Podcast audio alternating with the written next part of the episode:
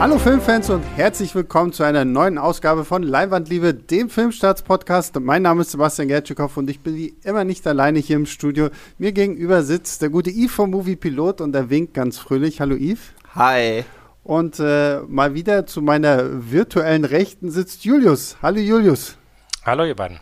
Und äh, hast du deine Tochter heute besser, besser beschäftigt, iPad aufgeladen? Äh, ja, sie ist tatsächlich die Woche äh, bei, bei der Oma im, Ah, im, ja, im okay. Urlaub ohne Eltern. Äh, die braucht mal eine Auszeit von ihren nervigen Eltern. Deswegen ähm, wird sie uns zumindest, äh, wird sie heute nicht äh, beim Podcast dazustoßen. Leider, leider. Also für alle, die gerade nicht wissen, worum es gerade geht, als wir das letzte Mal den Marvel Phase 2 Podcast aufgenommen haben, tauchte Julius kleine Tochter auf einmal auf, weil das iPad den Geist aufgegeben hatte und ähm, Oh. hat kurzzeitig unseren Podcast unterbrochen, aber es war ja sehr süß.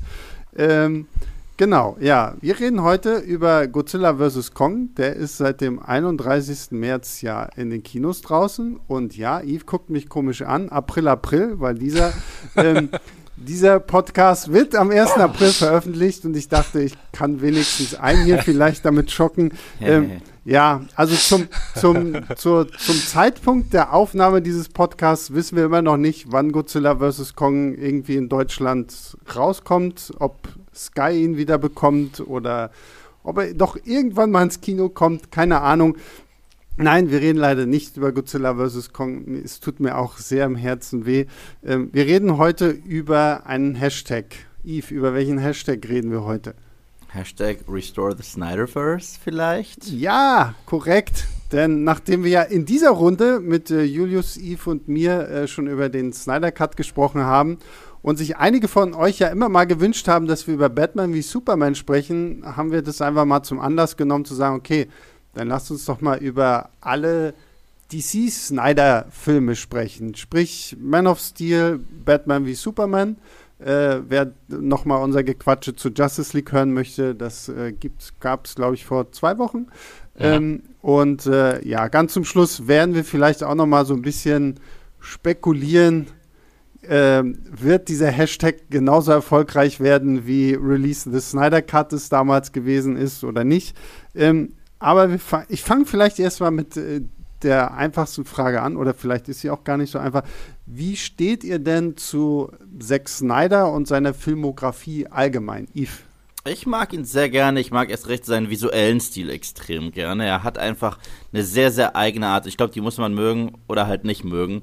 Äh, aber zumindest weiß ich immer ganz genau, wenn ich gerade einen Zack Snyder-Film sehe. Das sowohl positiv als auch negativ. Ich weiß ganz genau, wenn ich gerade was von Zack Snyder sehe. Und ich muss sagen, ich bin letztens nochmal so seine Filmografie durchgegangen. Seine meist, die meisten von seinen Filmen mag ich tatsächlich. Ich habe einen Film, den ich nicht gesehen habe, und das ist dieser komische Eulenfilm. Den habe ich bis heute. Die, die Legende der Wächter oder so. Genau, ne? den habe ich nicht gesehen und sonst kommt ja demnächst The Army of the Dead oder so oder Army, Army of Army the of the Dead, Dead, ja. den habe ich, der kommt ja erst. Jetzt Ansonsten habe ich alle gesehen Ja. und ich bin erst recht ein großer Fan von seinem Dawn of the Dead Remake. Hm. Da war ich schwer begeistert, was das für ein gutes Zombie Remake war. Also ich mag das Original verdammt gerne.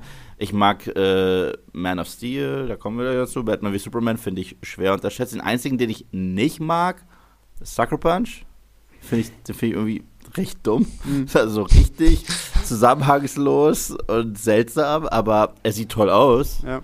Äh, 300 mag ich ganz gerne. Ich weiß, es ist halt auch nur eine Action-Szene, aber wenn es so aussieht, kann so auch eine Action-Szene einen ganzen Film durchgehen.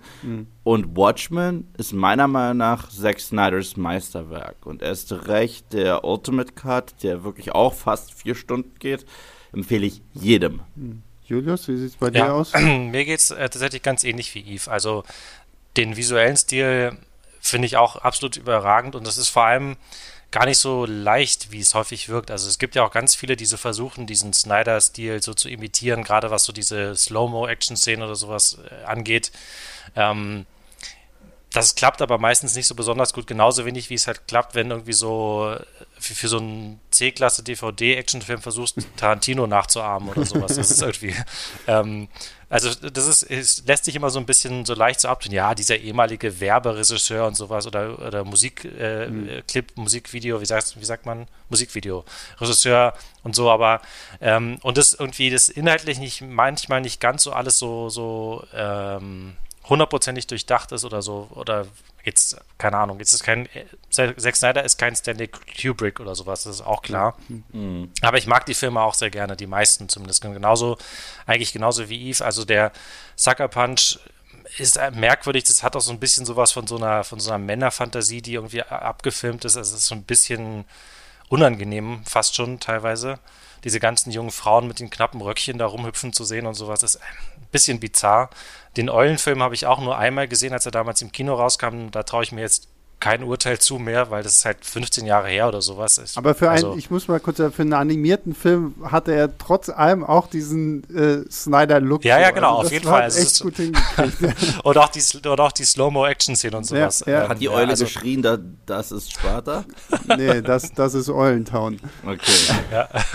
ich muss ihn sehen, ich muss ihn irgendwann sehen. Ich, ich würde mich tatsächlich auch mal interessieren, wie ich den jetzt so mal 15 Jahre später oder so, wie ich den finde. Und tatsächlich, äh, ähm, Dawn of the Dead werde ich mir auf jeden Fall vor Army of the Dead jetzt nochmal anschauen. Ähm, ist aber bei mir auch eine ganze Weile her, dass ich den das letzte Mal gesehen habe. Und bei Watchmen unterschreibe ich hundertprozentig die Ultimate Edition und der Ultimate mhm. Cut von Watchmen ähm, großartig. Und tatsächlich auch so ein Fall, wo ich mit eigentlich allen Änderungen, die Snyder vorgenommen hat im Vergleich zu der ja äh, kultisch verehrten Graphic Novel Vorlage sehr einverstanden bin. Mhm. Also am meisten betrifft das ja sozusagen das das, das dieses Tentakelmonster, was halt im, im Film nicht vorkommt. Ja. Das wird tatsächlich aber in dieser Watchmen-Serie hm. ein bisschen eher thematisiert. Ja, ja, genau, ähm, genau. Ich muss aber auch sagen, also ich, ich gehörte ja zu denjenigen, die ähm, Watchmen nur okay fanden, bis Eve mir dann halt mal den Ultimate Cut gezeigt hat, wo dann halt auch dieser, dieser Animationsfilm, diese Piratengeschichte quasi mhm. mit eingenommen wird, die ja im Comic äh, so parallel mit herläuft und da dachte ich, ja, okay, gut, das, äh, das hat mir dann wesentlich, wesentlich besser gefallen. Ich kann mich eigentlich nur anschließen, aber ich möchte irgendwo äh, eine kleine Lanze für Sucker Punch sprechen. Also ähm, ich muss echt sagen, ähm, ich, ich mag den Film irgendwie. Ich meine, es ist jetzt auch schon verdammt lange her, dass ich ihn gesehen habe, aber ähm, gerade die Action fand ich wirklich mega. Ich, man merkt zwar wirklich, ich glaube, die Idee dahinter war einfach nur so eine Art Clipshow von verschiedenen Actionsequenzen, die jeweils in irgendeinem anderen Territorium spielen. So ein bisschen, als wenn du, keine Ahnung, hier dieses Dead or Alive Game zockst, mhm. wo du eine verschiedene Arena hast, wo sich knapp bekleidete Damen irgendwie die Fresse polieren. Und ich glaube, das war so ein bisschen der Gedanke hinter Sucker Punch. Ich finde, er sieht wahnsinnig toll aus. Äh, die Action ist unglaublich cool. Und klar, also die Story ist halt absolut Banane irgendwie. Und ähm, aber was, was ich damals so ein bisschen, ich habe ja Sucker Punch auch nur einmal gesehen, muss ich sagen, als er im Kino war. Und ich mochte das komplette Intro, also es hatte halt alle sechs Snyder-Isms, die man sich vorstellen kann. Es hatte sehr viel Slow-Mo, es hatte einen sehr coolen Soundtrack drunter gelegt und unfassbare Bilder. Und ich finde ja generell, Zack Snyder kann halt so Graphic Novel Bilder einfangen wie kein anderer. Und ich glaube, das basiert nicht mal auf einem, aber es sieht trotzdem nee, nee, aus wie einer. Idee. Aber es ja, sieht ja. aus wie einer. Und das fand ich alles mega stark. Das Problem ist, die Handlung hat für mich so Gibt es eine? Das hat, es gibt es, keine. Es Nein, hat für mich so gar keine. Ja, so ein bisschen wie so ein Pornofilm. So, es gibt so zwischendurch halt wird mal ein bisschen geredet, bis du dann zu dem Punkt kommst, weswegen du eigentlich da bist, na, na, um es zu gucken. Na, mein Problem war halt folgendes: äh, Das, das ging halt um, um, um diese Mädels, die waren in dieser Anstalt und wollten mhm. da irgendwie ra raus. Und die mussten da, glaube ich, Gegenstände finden oder mal irgendwas, um da rauszukommen. Und hat die eine sich, glaube ich, in Ekstase getanzt. Ja. Und, da, und dann wurde deren Quest innerhalb der Anstalt äh, als Metapher gezeigt in den unterschiedlichsten, ja. wahnsinnigsten Szenarien. Ich glaube, er hat ein bisschen zu viel Pans Labyrinth gesehen ja, genau. und gedacht, oh, sowas will ich auch machen, ja, nur mit mehr Action. Aber das, aber das Problem ist, was wir in diesen Clips sehen, hat immer so gar keinen Bezug zu dem, was in der Anstalt passiert. Und dann dachte ich mir, ich habe nämlich immer darauf geachtet. Ich so, okay, für was ist jetzt dieser gigantische Shaolin eine Metapher? Ich so, ach so, für gar nichts. Mhm. Das, ja. ach so. Und dann habe ich das nächste geguckt. Ich so, Nazi-Roboter. Okay. okay. Was? Und, und, und, es wurde halt immer verrückter und ich saß im Kino und irgendwann habe ich halt richtig hart angefangen zu lachen, weil ich dachte, was kommt als nächstes so? Und, und äh, deswegen, ich verstehe, wenn Leute sagen, das ist ein Guilty Pleasure, aber einfach nur die Story ist so wahnsinnig, ja, dass ich mir dachte, wie gesagt, was ich glaub, das passiert ist, das da ist halt grad? wirklich so der Film, wo er halt einfach mal komplett Zack Snyder sein durfte und wo er halt wirklich auch keine Vorlage hat, weil ich meine, wenn wir mal gucken, ist alles andere, was sonst von Zack Snyder in die Kinos gekommen ist, adaptiert. basiert halt auf, selbst dieser Eulenfilm basiert ja, ja auf irgendeiner Buchreihe und es war ja, glaube ich, sogar geplant eigentlich, dass da mehr zu kommt. Aber irgendwie haben die Eulen ja im Kino niemanden so wirklich interessiert. Muss den gucken. Ja, tu es. Ähm, ja, dann würde ich mal sagen, fangen wir mal an 2013 kam, weil wir wollen jetzt nicht über Sucker Punch sprechen, also das können wir irgendwann vielleicht auch mal machen. Eher über Watchmen. Leute, wünscht euch den Watchmen-Podcast. Ähm, genau, also Wünsche, was wir uns von Snyder angucken sollten, an leinwandliebe.filmstarts.de, dann zwinge ich meine beiden Gäste hier, Julius und Yves, auch wieder dazu, das zu gucken. Oder auch Sucker Punch oder auch die Legende der Wächter die ich auch echt nur noch sehr, sehr grob in Erinnerung habe. Und Dawn of the Dead kann man vorplanen für Halloween. Ja. Mega Halloween-Film, empfehle ich jeden. Wir wollen jetzt aber nicht mehr über Snyder selbst sprechen, sondern über seine DC-Filme. Und ähm, das fängt ja an 2013 mit Man of Steel. Ähm, Julius, willst du vielleicht kurz für alle da. Achso, ich vielleicht noch kurz Spoilerwarnung. Also, ähm, Spoilerwarnung, Spoilerwarnung zu Man of Steel und zu Batman wie Superman. Ich würde sagen, wir hauen das jetzt direkt raus. Wir mhm. werden nicht zu, zu ähm, weil, ja, Spoilerwarnung. Ähm, Julius, willst du vielleicht den Leuten kurz erklären, nochmal so, worum geht es eigentlich in Man of Steel? Was erfahren wir da? Oh, es geht um Superman. Nein! Verrückt. Ja. Gott sei Dank hat er die Spoilerwarnung rausgerufen. ja, also es ist, es ist tatsächlich die im, im Grunde genommen die klassische Superman Origin Story, äh, wie wir sie aus den Comics kennen. Ähm, das ist noch nicht so verbreitet wie die Batman oder die Spider-Man Origin Story im Kino. Zumindest äh, noch nicht ganz so, ganz so verbreitet und nicht ganz so oft gemacht worden. Also wir sehen, ähm, wie der als Baby auf dem Planeten Krypton geboren wird, auf die Erde geschickt wird. Krypton steht quasi kurz vor dem Untergang. Ähm, und dann in äh, Kansas von der Familie Kent aufgewachsen, aufgenommen wird und da halt aufwächst, äh, welche Probleme das so mit sich gebracht hat. Und es wird aber größtenteils in den Rückblenden erzählt, während wir halt einen vielleicht so Mitte, Anfang 20-jährigen äh, Clark Kent Superman äh, sehen, der halt irgendwie damit ringt, wie er, ähm, was er was seine, was seine Rolle sein kann oder was seine, ob er als Held lebt, ob er weiter im Verborgenen lebt und dann schlussendlich in die, in die, äh, ins Licht der Öffentlichkeit gezwungen wird, weil ein Raumschiff ähm, mit den wenigen überlebenden Kryptoniern auf der Erde landet, die nach ihm suchen, weil in seinem Blut und in seinem Inneren das genetische Erbe des Planeten Krypton äh, verborgen ist und die um General Zord gespielt von, ja, jetzt habe ich den Namen vergessen, Michael, Michael Shannon. Shannon. Michael Shannon ähm, gespielten bösen Kryptonier an, diese, an dieses Genmaterial rankommen wollen. Ich muss, ich habe den Film jetzt nochmal geguckt natürlich. Ähm, ich war fast schon ein bisschen entsetzt, wie jung Henry Cavill in diesem Film noch ist. Ich, hatte, ich weiß, ich habe ihn mittlerweile mehr als ähm, Hexer Geralt aus der Netflix-Serie The Witcher im Kopf, mhm. als noch so, so richtig als Superman. Und selbst jetzt in, in Justice League ist er ja schon doch ein bisschen älter irgendwie, aber trotzdem irgendwie, ich war sehr erstaunt, ihn hier jetzt nochmal so wirklich ja fast noch blutjung zu sehen. Ja, das ist ja durchaus auch, ein, äh, auch so ein bisschen die Intention, dass er halt ein bisschen hm. jung und ein bisschen naiv und ein bisschen noch nicht äh, so reifer Superman wirkt. Bei all den kontroversen Casting-Entscheidungen, die es so ab und zu da draußen gibt, Henry Cavill als Clark Kent ist eine, ein 10 von 10 Casting. Er passt so perfekt in die Rolle. Ich weiß noch, als ich den ersten Teaser gesehen habe zu Man of Steel. Und übrigens, dieser erste Teaser ist ziemlich cool, wo du noch so einen kleinen Jungen einfach nur siehst, der sich, äh, Cape, ne? der sich ja da draußen irgendwie aus, äh, von der Wäscheleine irgendwie so ein, äh, so, so ein Laken klaut und daraus ein Cape macht. Und daneben ist auch noch so ein Hund, so eine Anspielung auf Superhund und mhm. so weiter fand ich damals ziemlich cool. Und, und ja übrigens der, der erste Trailer, also der, der richtige Trailer nach diesem Teaser, der ist auch absolut großartig. Den schaue ich mir wirklich alle paar Jahre mal wieder an. Mhm. Das ist ein wirklich richtiger Gänsehaut-Trailer für mich. Ähm, der leider ein bisschen besser ist als der Film dann schlussendlich. ja, das Problem ist, der Film wurde ein wenig vermarktet, so im Fahrwasser von der äh, The Dark Knight Trilogie. Und ich dachte auch ganz ehrlich, weil, weil die haben gerade in der Trailer-Kampagne sehr darauf gesetzt, äh, produziert von Christopher Nolan. Ja, ja, Darauf ja, haben die ganz hart gesagt. Ich dachte, uh, nach Nolans Batman haben wir jetzt Nolans Superman. Unfassbar. Nein, aber es ist, du, man guckt den Film, ich sage, ja, das ist ganz klar ein Zack Snyder-Film. Das ist kein mhm. Nolan-Film, das ist hundertprozentig ein Zack Snyder-Film. Und ob man Zack Snyder mag oder nicht, das wird entscheiden, ob man den mhm. Film mag oder nicht und nicht, ob man Nolan mag oder nicht.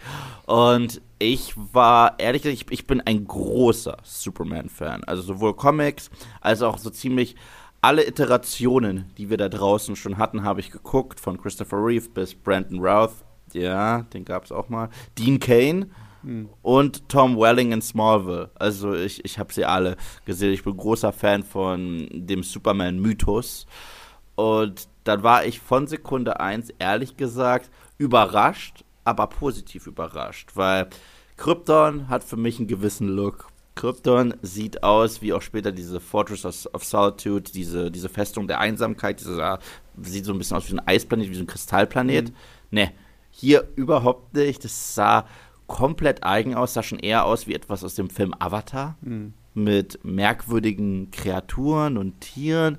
Und direkt wird man auch reingeworfen, einfach nur in diese Bildgewalt. Und das kann Zack Snyder einfach. Ja. Und da ich muss auch sagen, also die ersten was 20 Minuten des Films, die wow. auf Krypton spielen, sind wirklich ein Fest gewesen. Und ich hatte auch gedacht, so, weil ich mir auch da, okay, ja, wir haben jetzt alles schon gesehen, Krypton wird zerstört und er kommt als Baby auf die Erde, bla bla bla. So ähm, kann dieser Film das jetzt wirklich noch irgendwo gut neu erzählen. Und ich fand also gerade diese Krypton-Sequenzen, auch mit äh, Russell Crowe als Jor-El, ähm, fand ich wirklich faszinierend. Da war ich echt so ein bisschen so, boah, krass, das wäre ja mal wirklich ein eigener Film wert. Ich glaube, es gab ja denn diese ja. Krypton-Serie. Ja, es, glaub, es gab die hat nichts damit zu tun, aber es gab auf jeden Fall Forderungen oder so, so Fanwünsche, dass man doch jetzt bitte eine, eine Prequel-Film oder eine Prequel-Serie mit Russell Crowe als Jor-El machen mhm. soll.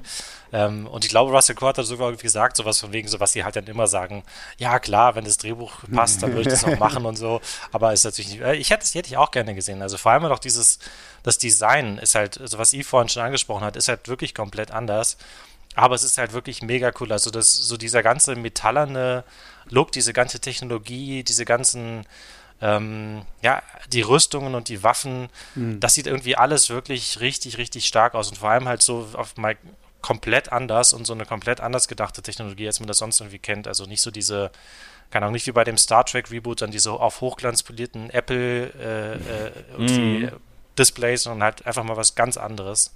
Fand ich wirklich auch richtig stark. Ja, und da sind wir auch schon bei Jor-El Russell Crowe unglaublich in der mhm. Rolle. Unglaublich. Von Sekunde 1 ähm, spürt man schon, sag ich mal, diesen dieses Aufopfernde, was später so einem wichtigen Teil von Clark Kent auch wird. Weil Clarks Eltern, Clarks biologische Eltern, waren ja auch sehr gutherzige, warme Menschen. Und das ist ja häufig so diesen Konflikt, den Clark hat, weil er sie gar nicht kennengelernt hat. Und in manchen Interpretationen hat, äh, denkt er, ja, die haben mich gar nicht geliebt, die haben mich einfach weggeschickt und so weiter. Und seine irdischen äh, Eltern führen ihn dann irgendwann auch an dieses Raumschiff heran und äh, dann findet er heraus, okay, beide Eltern, die ich hatte, haben mich sehr geliebt und das ist also ein wichtiger Teil von ihm. Mhm. Und auch hier, ich finde es ziemlich cool, dass äh, Laura gespielt wird von Vanessa aus mhm. Daredevil ziemlich, ziemlich cool. Ähm, weil wir jetzt über Russell Crowe schon gesprochen haben, wen ich ja auch wahnsinnig gut finde als quasi zweite Vaterfigur Kevin Costner oh ja. in der Rolle von Jonathan Kent. Und ich weiß nicht, ich glaube,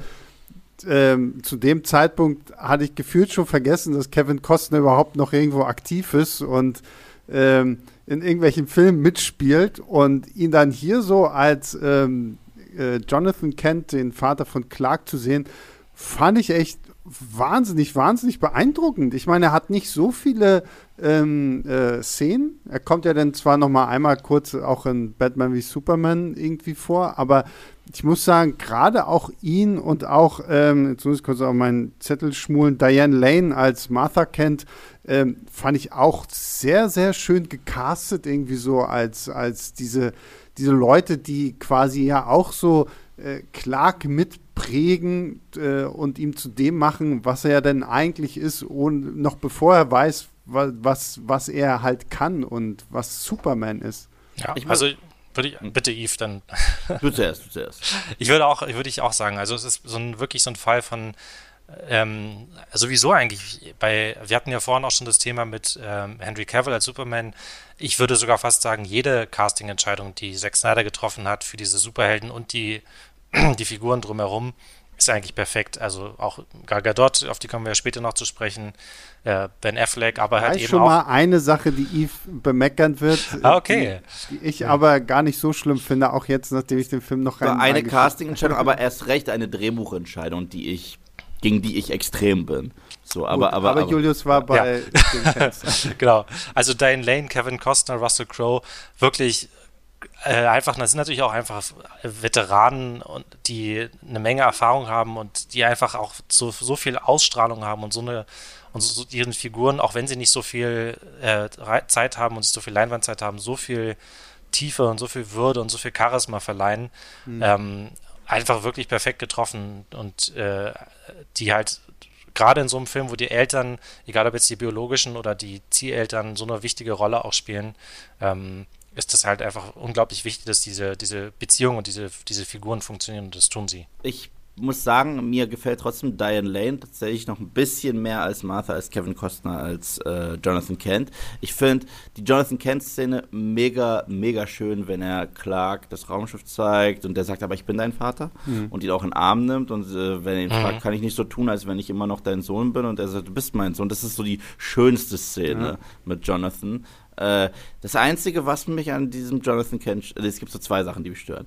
Die eine ist, äh, als Clark da diesen Schulbus rettet als kleiner Junge und Jonathan ihm suggeriert, ja, vielleicht hättest du die alle sterben lassen sollen, um dein Geheimnis zu behalten. Ich, ja, so, ich, ich so, das ist so krass nicht Jonathan. Das ist so krass nicht Jonathan Kent.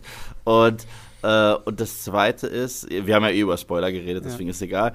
Ich mag Jonathans Tod in diesem Film so krass nicht.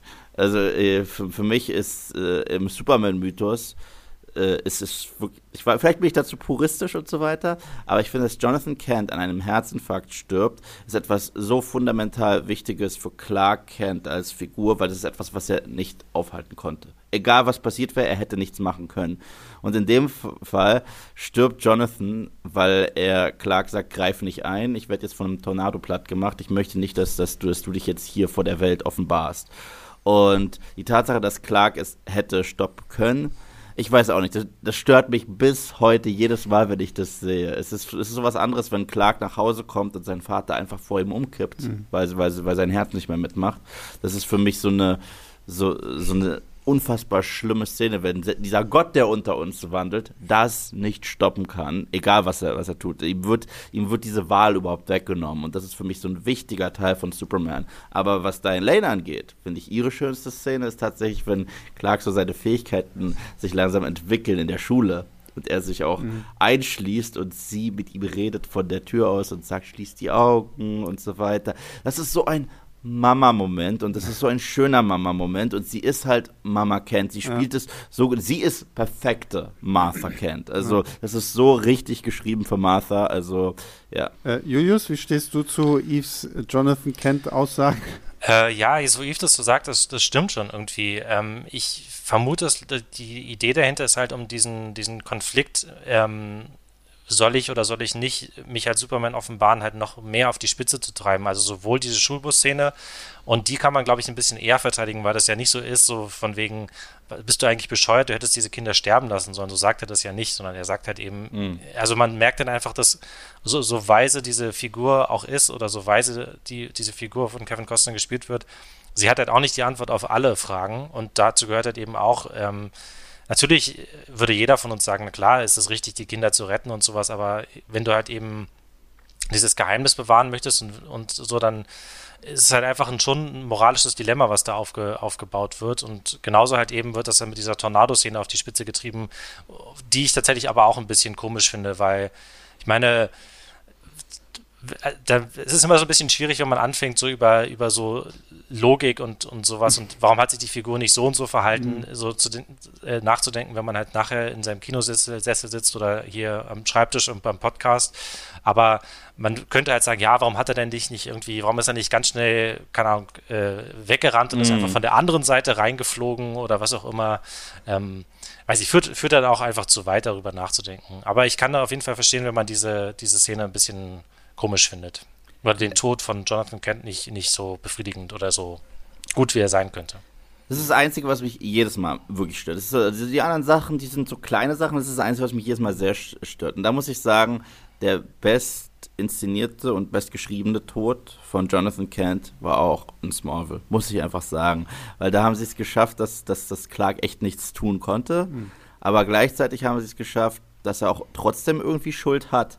Wie das jetzt genau funktioniert, dass er nichts tun konnte und gleichzeitig Schuld hat, möchte ich jetzt hier im Podcast nicht spoilern. Ja. Aber ja, das wäre auf jeden Fall auch so ein bisschen so ein, so ein Onkel Ben-Moment auch gewesen. Voll, so, voll. Ne? so dieses äh, Onkel Ben stirbt und äh, quasi bei, bei Tobey Maguire Spider-Man ist er ja irgendwo auch so ein bisschen selbst noch mit dafür verantwortlich gewesen und hat es nicht stoppen können und ja, da, ich, ich gebe euch beiden recht. Also ich glaube, wir könnten jetzt wahrscheinlich den ganzen Podcast über noch diskutieren, ob das jetzt eine sinnige oder nicht sinnige Szene ist. Ich finde sie auch ein bisschen äh, merkwürdig. Man hat so das Gefühl, okay, wir müssen jetzt irgendwie Jonathan Kent rausschreiben. Mhm. Ähm, finde, man hätte es tatsächlich auch irgendwo besser lösen können, um einfach der Figur und gerade auch dieser Verbindung zwischen Vater und Sohn mehr Bedeutung zu geben.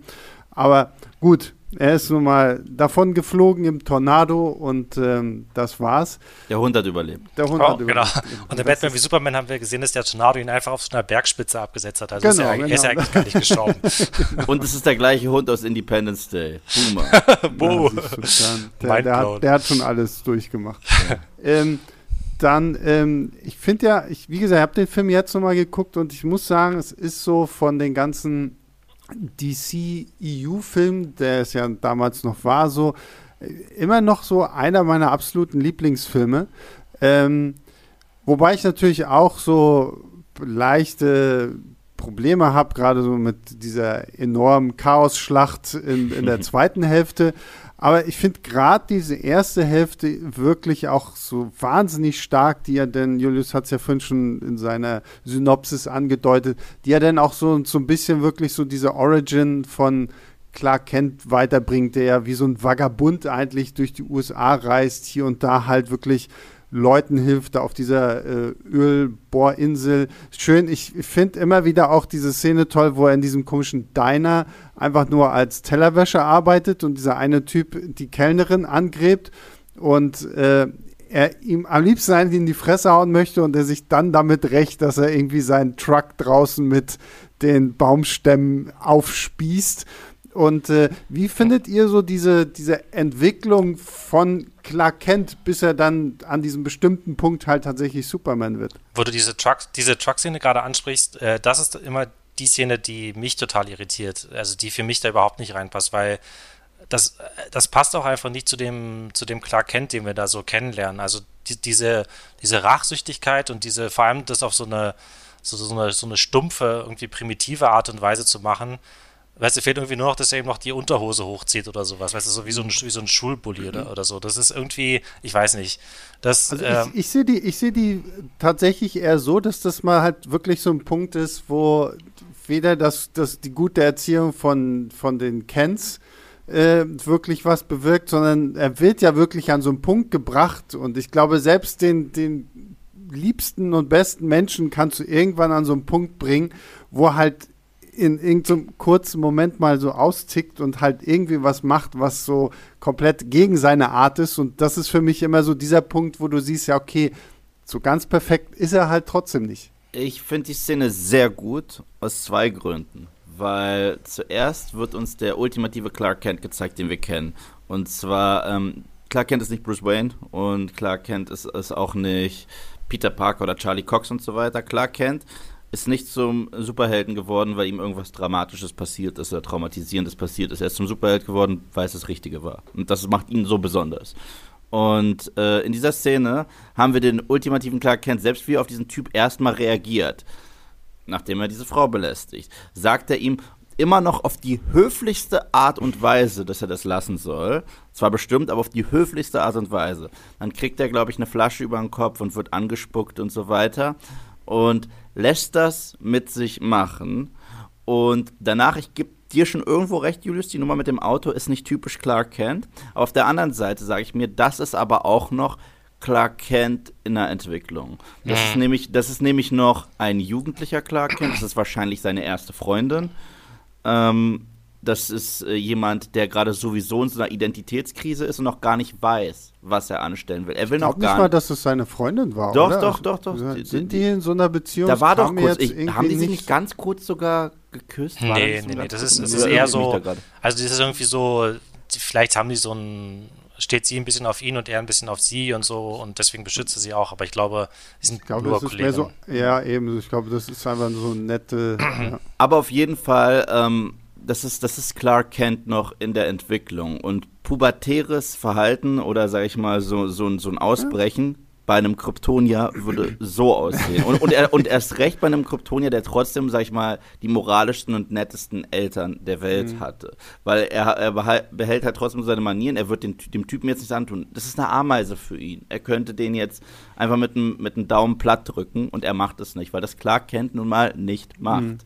Und gleichzeitig hat er aber auch erst recht, also wenn man so die Comics liest äh, über seine Zeit in Smallville und es gibt auch einen, den, ich kann nicht über Superman sprechen, ohne über American Alien zu sprechen, wo man auch so ein bisschen sieht, die, die Entwicklung von Clark so richtig zu einem Superhelden. Ganz und kurz: American Alien ist eine Com ein Comic. eine Anthology-Reihe, die zeigt fünf Stories im Leben des Clark Kent. Es geht gar nicht um Superman, es geht wirklich um Clark Kent. Und zwar eine als Kind und dann auch noch eine als Journalist äh, bei, beim Daily Planet. Er interviewt Oliver Queen, hat auch eigentlich noch ein geplantes Interview mit Bruce Wayne und eins mit Lex Luthor. Äh, es gibt so viele coole Stories da. Und ja, er hatte auch seine Phase, wo er halt noch nicht so geformt war und noch nicht so gefestigt war in seiner Superheldenrolle, was normal ist. Das nennt man Erwachsenwerden. Und, äh, und deswegen finde ich diese Szene gar nicht mal so schlimm mit dem Truck. Aber ich verstehe, dass das, ich verstehe, dass sie viele aufregt, aber mich stört's nicht, weil das war nicht der Clark, den wir zum Ende des Films haben. Das war der Clark, als er noch nicht mal sein das kryptonische Schiff oder so gefunden, also dieses andere kryptonische Schiff gefunden hat. Und, ja. Ja, ich weiß, bin nicht überzeugt. siehst du, siehst du, ich scheine meine Superman-Liebe auf dich. das ist schön. Ähm, ja, dann äh, gehen wir doch mal mit dieser Liebe weiter. Du hast das kryptonische Schiff schon angesprochen. Ähm, und das finde ich ist ja so eine der auch wahnsinnig coolen Szenen, die Zack Snyder halt auch wie Zack Snyder irgendwie inszeniert, wenn Clark halt dieses Schiff findet, ja, dann auch ähm, da drin quasi mit seinem, mit seinem Vater sprechen kann, dann den Anzug findet Mhm. und ich liebe diesen Shot halt, wenn die Türen aufgehen, Oh. das, das Licht von hinten, äh, Superman kommt raus, der, der, das, das Cape wallt sich schon im Wind, äh, obwohl noch gar kein obwohl noch gar kein äh, Wind irgendwie da ist und dann dieser Moment, wenn er halt das erste Mal irgendwie so anfängt zu fliegen, auch noch so ein bisschen so mit diesem Problem, wo es noch Mhm. nicht so ganz funktioniert und es halt eher diese großen Sprünge sind, was ich toll finde, weil sie ja so ein bisschen damit auch auf den, den ursprünglichen Comic Superman übergehen, der ja eigentlich nur springen konnte, so Mhm. hoch wie ein, Mhm. ein Hochhaus und erst später dann halt wirklich richtig fliegen konnte. Ähm, und da dachte ich mir, okay, ja, wow, dass sie jetzt, jetzt sind wir bei Superman angekommen. Vor allem, ich sah es auch vom, vom Fliegen her einfach wirklich toll aus. Nicht so bei, ich finde bei den, ich liebe die Christopher Reeve-Filme, aber da hast du halt immer noch so ein bisschen gesehen, dass es halt so billig vor so einem äh, Greenscreen äh, Vielleicht, gemacht ja, vielleicht auch mehr als ein bisschen.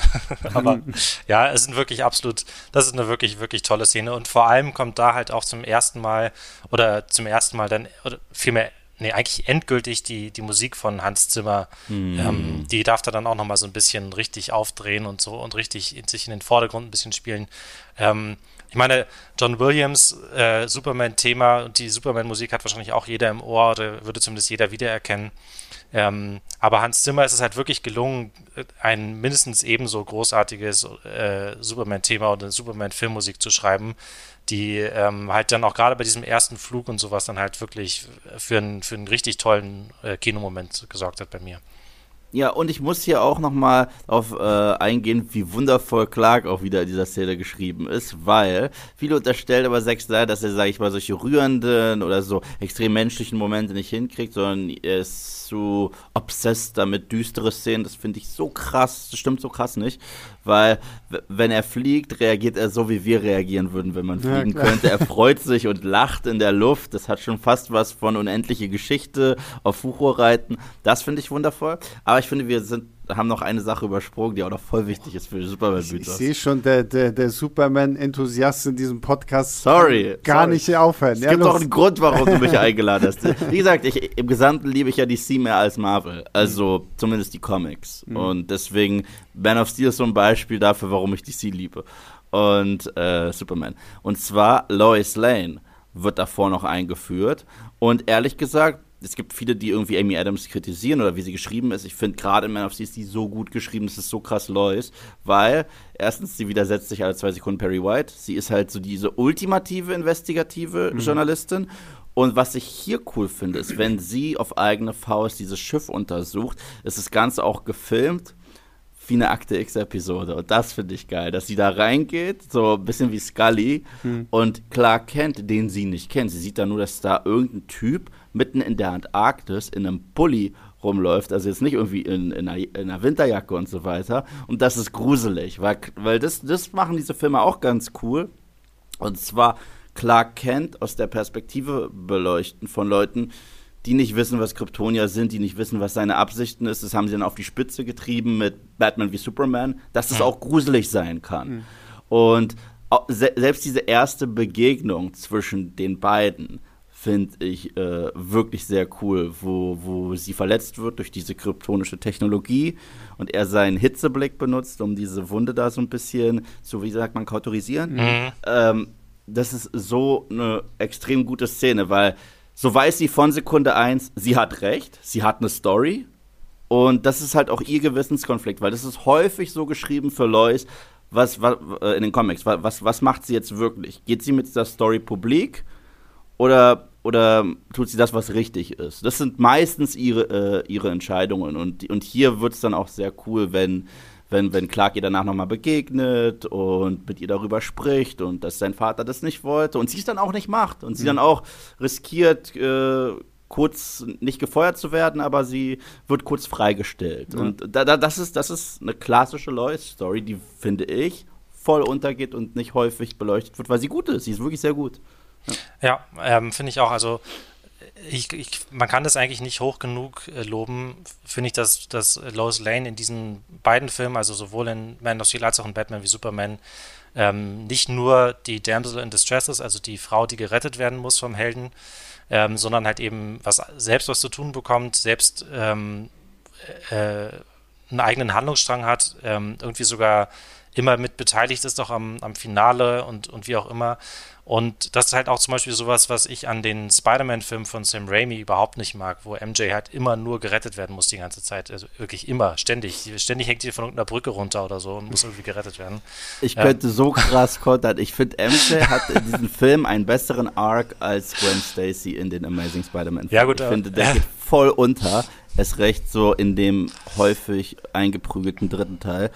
Deswegen, äh, zu den Spider-Man-Filmen müssen wir einen anderen Talk machen. Machen wir auch noch ich ge mir gelingt, ich, mir wird es gelingen, dich zu überzeugen. Na, mal gucken. Aber darum yeah. soll es ja nicht, darum soll es ja nicht gehen. Jedenfalls äh, finde ich das auch großartig, äh, diesen ganzen Handlungsstrang und so. Das, und, und Amy Adams ähm, ist sowieso immer großartig. Also habe ich da insofern nichts zu meckern. Was ich allerdings ein bisschen schade finde und was für mich nicht funktioniert, ist, hundertprozentig funktioniert zumindest, ist diese Romanze ähm, zwischen den beiden. Die wird, finde ich, tatsächlich eher behauptet, als dass ich sie wirklich aus diesem Film ähm, in dem Film sehe. Und es geht mir vielleicht alles auch ein bisschen zu schnell. Also es, gibt so diesen, zuerst ist sie irgendwie die Journalistin, die ihm nachspürt, dann lernen sie sich irgendwie kennen, er rettet sie ähm, und so weiter und so fort. Und dann irgendwie ist dann am Ende schon die große Liebe da auf einmal. Und das weiß ich, ähm, mhm. ging mir alles ein bisschen zu schnell und ein bisschen zu unmotiviert. Da, da gebe ich dir tatsächlich recht. Und ich glaube, das ist so ein bisschen dieser Punkt, wo ein Zack Snyder gesagt hat, na okay, ihr wisst ja eh, Lois Lane, Clark Kent sind ein paar, äh, das packen wir da jetzt halt mit rein. Ich, ich finde es nicht so schlimm, ehrlich gesagt. Ähm, aber ich, ich kann dich da durchaus nachvollziehen, Julius, weil auch das, finde ich, hätte man natürlich irgendwo noch irgendwie intensiver ausarbeiten können, aber dann wären wir wieder an so einem Punkt angekommen, okay, wir wollen auch noch, dass äh, mhm. Superman sich kloppt mit äh, General Zod und allen den anderen Leuten. Wir wollen also. Der noch in seinem Pibbelraumschiff verbannt wurde. genau. ja, das ist übrigens das Einzige, ne? Ich habe ja, vor, hab ja vorhin das, das, Design gelobt, aber dass das niemandem aufgefallen ist, dass diese, diese, diese komischen äh, Kapseln, die die Kryptonier, die bösen Kryptonier da eingefroren werden, aussehen wie so, wie so Sexspielzeug. Ja, das, das ist, das ist mir wirklich, das, das meine, das hat, das hat doch den, wie oft haben diese Szene sich irgendwelche Leute angeschaut und dann, warum hat da nicht irgendjemand von den vielleicht, visuellen vielleicht Effekten war das gesagt, ganz, Vielleicht war das ganz zum Schluss einer von diesen äh, Virtual Effects Leuten, der irgendwie gefeuert worden ist wegen irgendwas und gesagt, aha, ihr, ihr, seid jetzt schon fertig, geh noch mal kurz an den Rechner und mach da Pimmel draus. Das ist das Witzige. Ich habe mich vor kurzem mit einer guten Freundin äh, unterhalten, so wie sie zu Man of Steel steht. Sie meinte, mag sie nicht so gern. Mhm. Und dann meinte ich, was, was ist los? Und dann, du, in den ersten 20 Minuten haben die die verbannt in Pimmelschiffen. Und ich so, das ist alles, was hängen geblieben ist. Aber das ist witzig.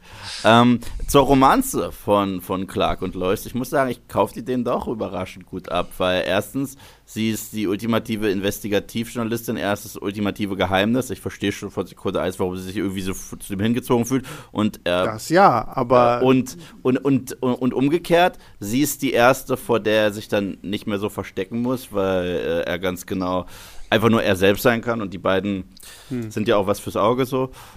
ist, ist so und, und, und, und, dann, und dann geht's schnell. Hm. Ich weiß nicht, vielleicht liegt es auch in dem Fall wirklich nicht so sehr am, am an den Figuren oder am, am Drehbuch, sondern an der Chemie zwischen den beiden. Und das ist halt eben was, da haben wir auch letzte Woche, glaube ich, beim Marvel-Podcast nochmal drüber gesprochen, was man einfach nicht ähm, erzwingen kann. Und mhm. ich weiß nicht, ob ich da so hundertprozentig ähm, die, die große Leidenschaft zwischen Amy Adams und Henry Cavill einfach abnehme.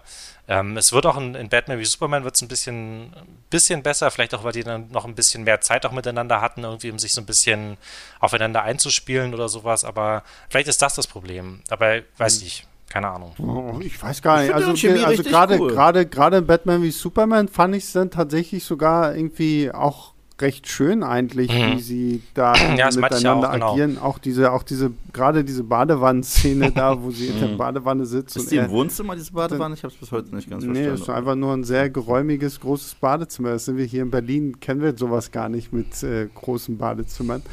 ähm, aber äh, gehen wir mal so ein bisschen, weil wir müssen ja noch über Batman wie okay. Superman sprechen. Muss kommen, wir, kommen wir mal noch so ein bisschen zu Zod, der Action und dem Finale. Ähm, Zod finde ich ist, äh, ich, ich mag Michael Shannon, ich mag Michael Shannon in der Rolle, ich probiere es mal schnell zu machen. Äh, ich finde. Keine Eile jetzt. Also, ich ich finde, ich find, man hat ihm eine überraschend anständige Motivation gegeben, mhm. weil er sich echt verraten fühlt, auch von dem Council von Krypton und wie sie mit Krypton umgegangen sind. Und ihm geht es halt wirklich um das Erhalten der kryptonischen Spezies. Das heißt, ist eigentlich besser geschrieben als der Sort aus dem Christopher Reeve-Film. Mhm.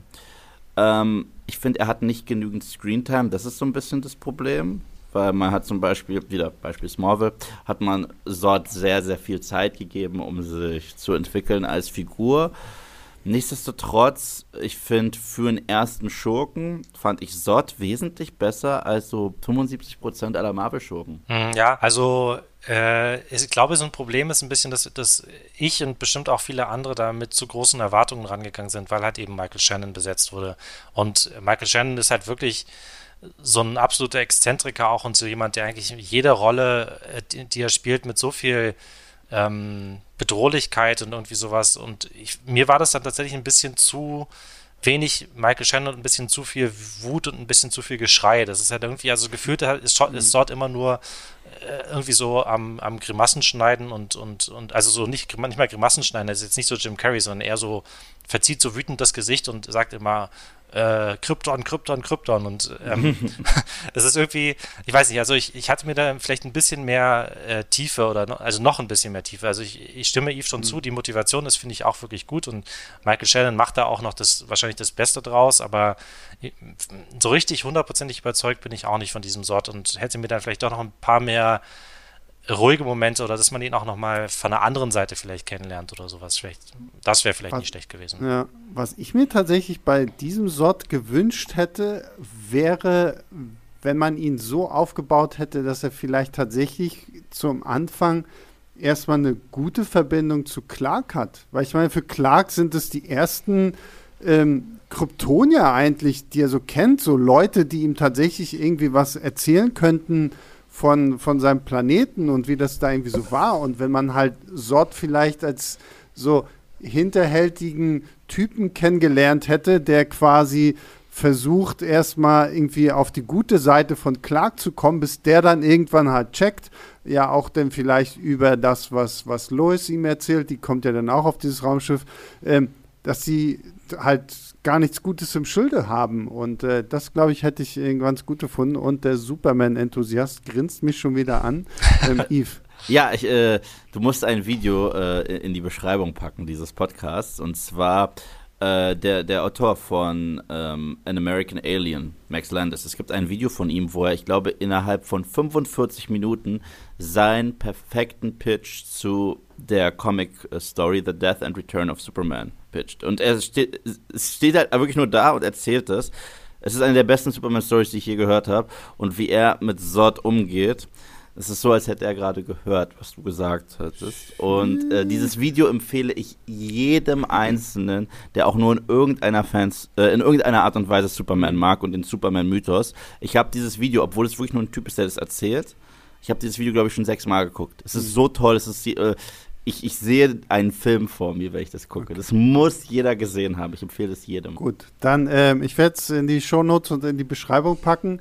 Kommen wir zur Action und zu dem, was, glaube ich, Leute am meisten aufgeregt hat, nämlich die Tatsache, dass, und ja, wir haben ja über Spoiler schon geredet, die Tatsache, dass Superman am Ende Sod tötet. Erstmal, wie fandet ihr die Action und wie fandet ihr quasi diesen letzten finalen Akt eines Supermans. Also was man Man of Steel auf jeden Fall äh, zu, zu sagen muss, finde ich, oder zugestehen muss, ist, dass es einfach Zack Snyder da Action inszeniert und, und ähm, auf eine Art und Weise inszeniert, wie man es einfach noch nie gesehen hat und wie es einfach aussehen muss, wenn solche Superwesen aufeinanderprallen. Also hm. ähm, inklusive aller Zerstörungen, die da halt mitkommt. Und ich finde auch nicht, dass man, äh, dass das irgendwie unter den Teppich gekehrt wird oder sowas. Also das ist ja auch mal ähm, es ist nicht so, dass wir jetzt da irgendwie, ähm, man, also man sieht und man fühlt in jeder, in diesem ganzen Finale eigentlich, dass da halt ständig, dass da Milliarden Sachschäden entstehen und noch viel schlimmer halt eben Tausende und Tausende von Menschen ja. sterben.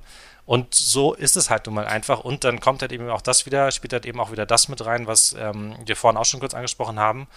Es ist ein Superman, der noch keine Erfahrung hat und der hier zum ersten Mal nicht nur seine Superkräfte im, im vollen Maße irgendwie aus, testet oder, oder ausprobiert, sondern halt eben noch dazu auch ähm, mit mehreren sogar Gegnern zu tun hat, die genau dieselben Kräfte haben und ähm, die halt ihn sozusagen auch absolut aus der, aus der Reserve locken. Also ich finde es äh, ist ein schockierendes und starkes und ähm, wirklich nie dagewesenes Finale. Erstens muss ich noch ein paar, äh, einmal kurz zurückrudern, letztes Mal, was mir auf sie angeht. Unmöglich. Und zwar finde ich es auch äußerst interessant, dass sich darüber niemand aufgeregt hat. Ich habe mich darüber auch nicht aufgeregt. Ich habe mich immer gefragt, wie ihr dazu steht. Ähm, die haben ja auch fundamental die, die Geschichte zwischen Zod und Jor-El verändert. Und zwar, dass Zod Jor-El tötet. Ich meine, ja, Jor-El ist so oder so, wäre so oder so gestorben bei der Explosion, aber es ist nochmal was anderes, dass der Bad Guy des Films ihn getötet hat. Und deswegen, dass es dann zum Schluss, äh, dass das Joels Sohn äh, ihn tötet, finde ich, hat dann so einen Zirkelschluss zu der Nummer. Und zweitens stört es mich in dem Fall nicht. Ja, Superman tötet nicht und Superman tötet erst recht keine Menschen. Aber wenn ein Gott einen anderen Gott tötet, ist es was anderes.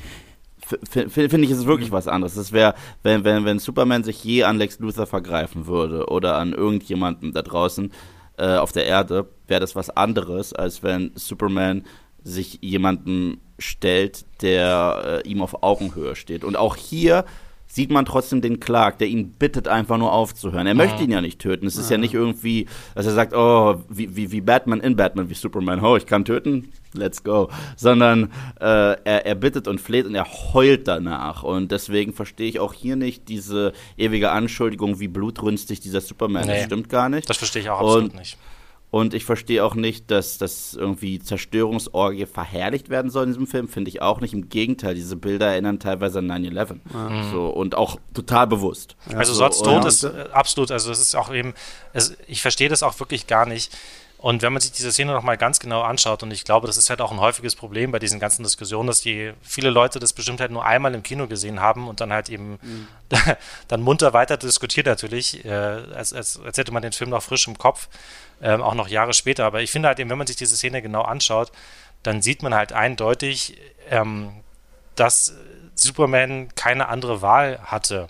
Ja. Und dann ist halt eben Hätte die Wahl, lasse ich diese Familie sterben oder, äh, mhm. oder schalte ich halt den, den wahnsinnigen mhm. Äh, Weltenzerstörer aus, der, der sozusagen seine bösen Absichten mehr als deutlich gemacht hat.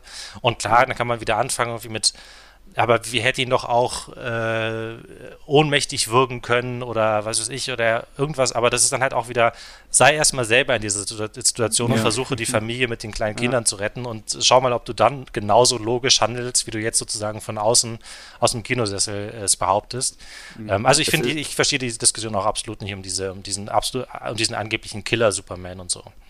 Ja, es war, es war auch, es war auch für mich kein Mord. Es wurde immer gesagt, er hat gemordet, es war kein Mord. Es, es wäre, es wäre unterlassene Hilfeleistung gewesen, wenn er es nicht gemacht hätte. Und er hat mit ihm ja Mal gesprochen ja, und so weiter. Ich finde, ich finde, es passt halt gut zu diesem, was wir ja schon gesagt haben, zu diesem Clark Kent, den wir hier kennenlernen und zu diesem Superman, den wir hier kennenlernen und ähm, es ist ein krasses Ende, weil, wie gesagt, ich meine, wir kennen ihn alle als den All-American Boy Scout irgendwie und dass er hier tatsächlich ja gezwungen wird. Also, ich meine, es ist ja nicht so, als wenn er sich jetzt überlegt, ja, okay, Beste, ich bringe den jetzt um und dann ist ja. vorbei, sondern er wird ja dazu gezwungen. Und ähm, was ich schön finde, und ich benutze es jetzt einfach mal als Überleitung, um in das Jahr 2016 zu springen, ist nämlich die Tatsache, weil du hast gerade diese, diese Bilder von 9-11 angesprochen. Mhm. Was ich sehr, sehr stark finde, ist dann, wie Snyder in Batman wie Superman von 2016 genau mit diesen Bildern ja eigentlich wieder anfängt.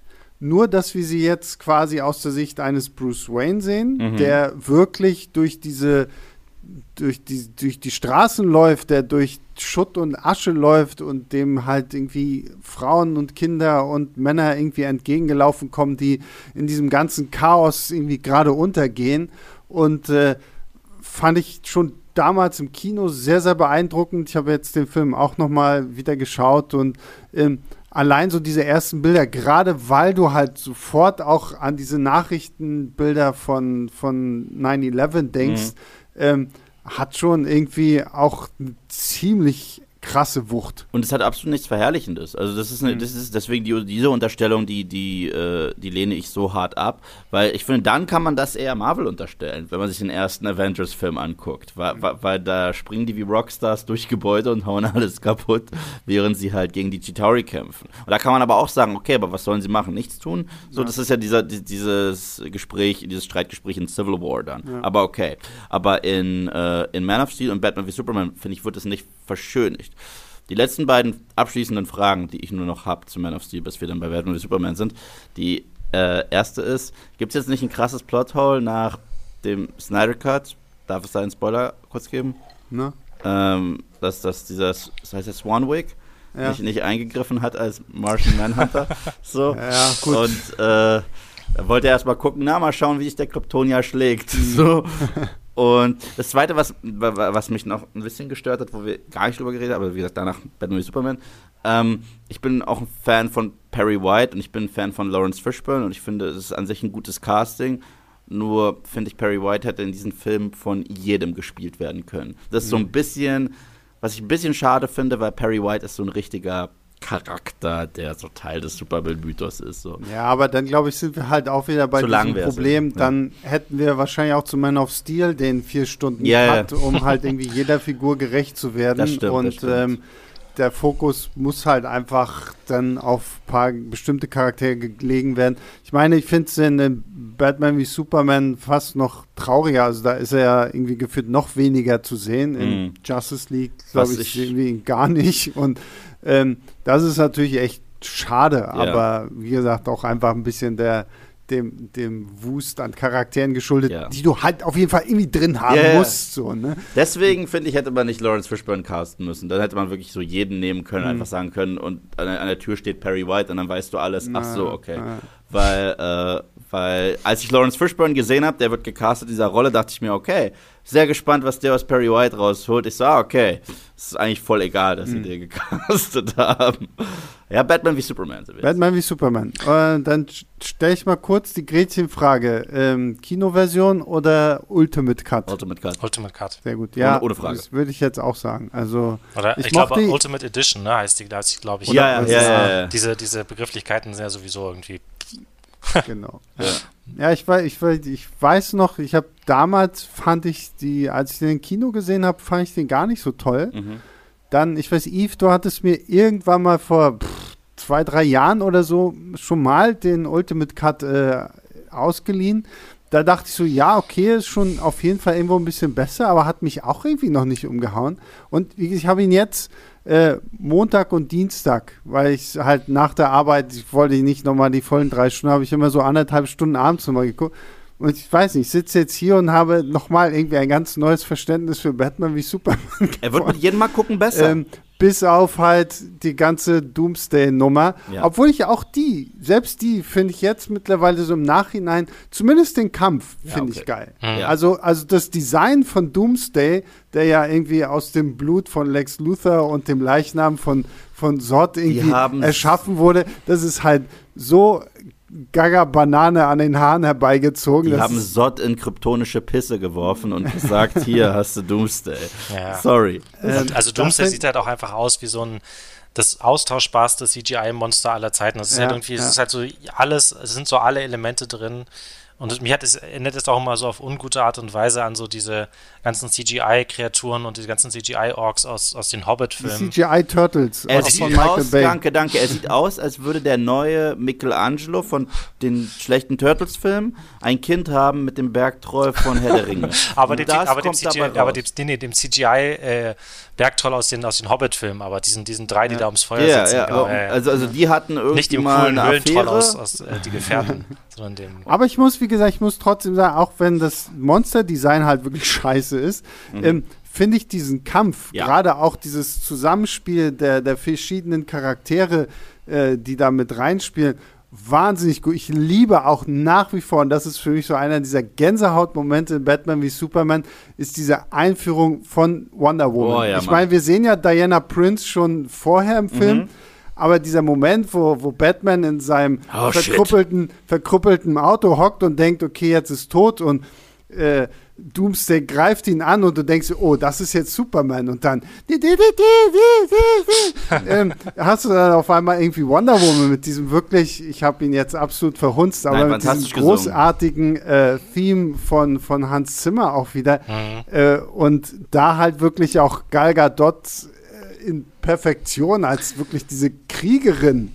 Ja. Und Äh, was wurde, was wurde vorher gemeckert, ne? Ich weiß nicht, ob ihr euch da auch noch dran erinnert. Ja, wieder, Ja, ja, wie, immer, wie immer, ja, bei fast jeder äh, Superhelden- oder Superheldinnen-Casting-Entscheidung, oh nein, die passt doch überhaupt nicht. Und dann Ja, vor allem ja, natürlich das ja. Allerbeste, bei Gal Gadot kommen natürlich dann noch die ganzen sexistischen Diskussionen darüber, ob die Brüste groß genug sind und sowas. Das ist wirklich also so niveaulos, wie nur Comic-Fans im Internet diskutieren können, manchmal. Und es Und dann- war doch dann- dann auch, war nicht auch irgendwie Ronda Rousey irgendwie Ja. Mhm. in meinem Gespräch als Wonder Woman? Und dann, dann hat einfach wirklich, und danach hat dann jeder natürlich behauptet, ja, ich hab's schon immer gesagt, dass Gal Gadot Ja, großartig ja, wäre. genau. Ich war, ich war begeistert. Ich war begeistert. Aber ich muss sagen, ich war, al- als es angekündigt wurde, skeptisch. Aber ich war schon nach dem ersten Promobild von ihr Mhm. auf, auf ihrer Seite. So zum Beispiel, ich war damals wesentlich skeptischer, das gebe ich bis heute zu. Ich war ein Nein-Sager zu Heath Ledger als Joker. Okay, ich war und dann habe ich den Teaser gesehen, wo, wo man ihn einfach nur in der Zelle hat grinsen. Ich so, okay, verkauft, verkauft. aber ich bin ich bin bis heute so ein bisschen Jared Leto, äh, mhm. aber aber ja, deswegen ja. Äh, Wonder Womans erster Auftritt und allein schon ihre ganzen Szenen im Trailer ja. haben, haben mich verkauft. Und ja. alle Szenen von Jesse Eisenberg fand ich kacke und das hat sich auch bewahrheitet im Film. Ja, also Gal Gadot ist einfach, ich habe da, ich habe irgendwo das mal gelesen und es ist einfach so eine super Beschreibung davon, wie, wie fantastisch diese Figur einfach ist und wie gut auch diese, diese Action-Szene funktioniert, die, weil die hat einfach, die prügelt sich da mit diesem riesigen Monster Doomsday und kriegt dann mhm. irgendwie, wird dann irgendwie an einer Stelle zur Seite gehauen und so, dann liegt sie da irgendwie und grinst aber einfach grinst, und, und, grinst ja, wie eine Hyäne, ja. hat, hat jemand geschrieben. Das trifft das einfach so perfekt, dass sie halt auch so diese ganze, diese ganze Figur in so wenigen Szenen halt umrissen wird, so ihre, die Kampfeslust und aber auch sozusagen die, ähm, dass sie halt eben auch als Diana Prinz sozusagen nochmal sich ganz anders gibt, so ein bisschen wie auch dieser Bruce Wayne Batman-Unterschied, ne? Also es ist mhm. wirklich, Gal Gadot ist natürlich jetzt, wissen ja, wir natürlich jetzt auch ja. aus den anderen, ihren anderen Auftritten eine großartige Wonder Woman. Das ist auch das, was DC im DCEU besser macht, finde ich, als Marvel. Und zwar, Marvel hat sich komplett entfernt von den Alter Egos. Komplett. Mhm. Das heißt, Tony Stark, jeder weiß, wer Iron Man ist, also die Welt dort weiß, jeder weiß, dass Steve Rogers Captain America ist und es gibt das gar nicht. Und hier sind die Schauspieler halt auch so ein bisschen gefragt, wenn Ben Affleck gerade Bruce Wayne ist, verhält er sich nicht so, wie er sich im Batman-Kostüm verhält und genau das gleiche mit Diana Prince. Und deren Szenen auf diesem Ball von Lex Luthor ist auch eine schöne Anspielung auf Selina Kyle und ja, Bruce genau, Wayne ja, in absolut, Batman Returns. Ja, Total. So. Sie, ist, sie ist auch diese mysteriöse Frau. Er weiß von Sekunde eins, du bist irgendjemand anders und so weiter. Mhm. Und äh, sau cool geschrieben, finde ich super. Was will ich hier an, ich, und ihr wisst wahrscheinlich, Ben Affleck ist mein Lieblings-Batman. So. Ja, ja, da, wo, da wo wollte ich gerade zu sprechen kommen, weil wir ja schon gesagt haben, dass ähm, halt Gal Gadot wurde, ah, wie kann auch, das ich sein? Ich war auch anti-Affleck. Und ähm, es war ja genau auch dieses Thema, es sind ja jetzt auch gerade irgendwie sehr viele Leute anti-Robert Pattinson, der ja dann demnächst in The Batman Bruce Wayne spielen wird.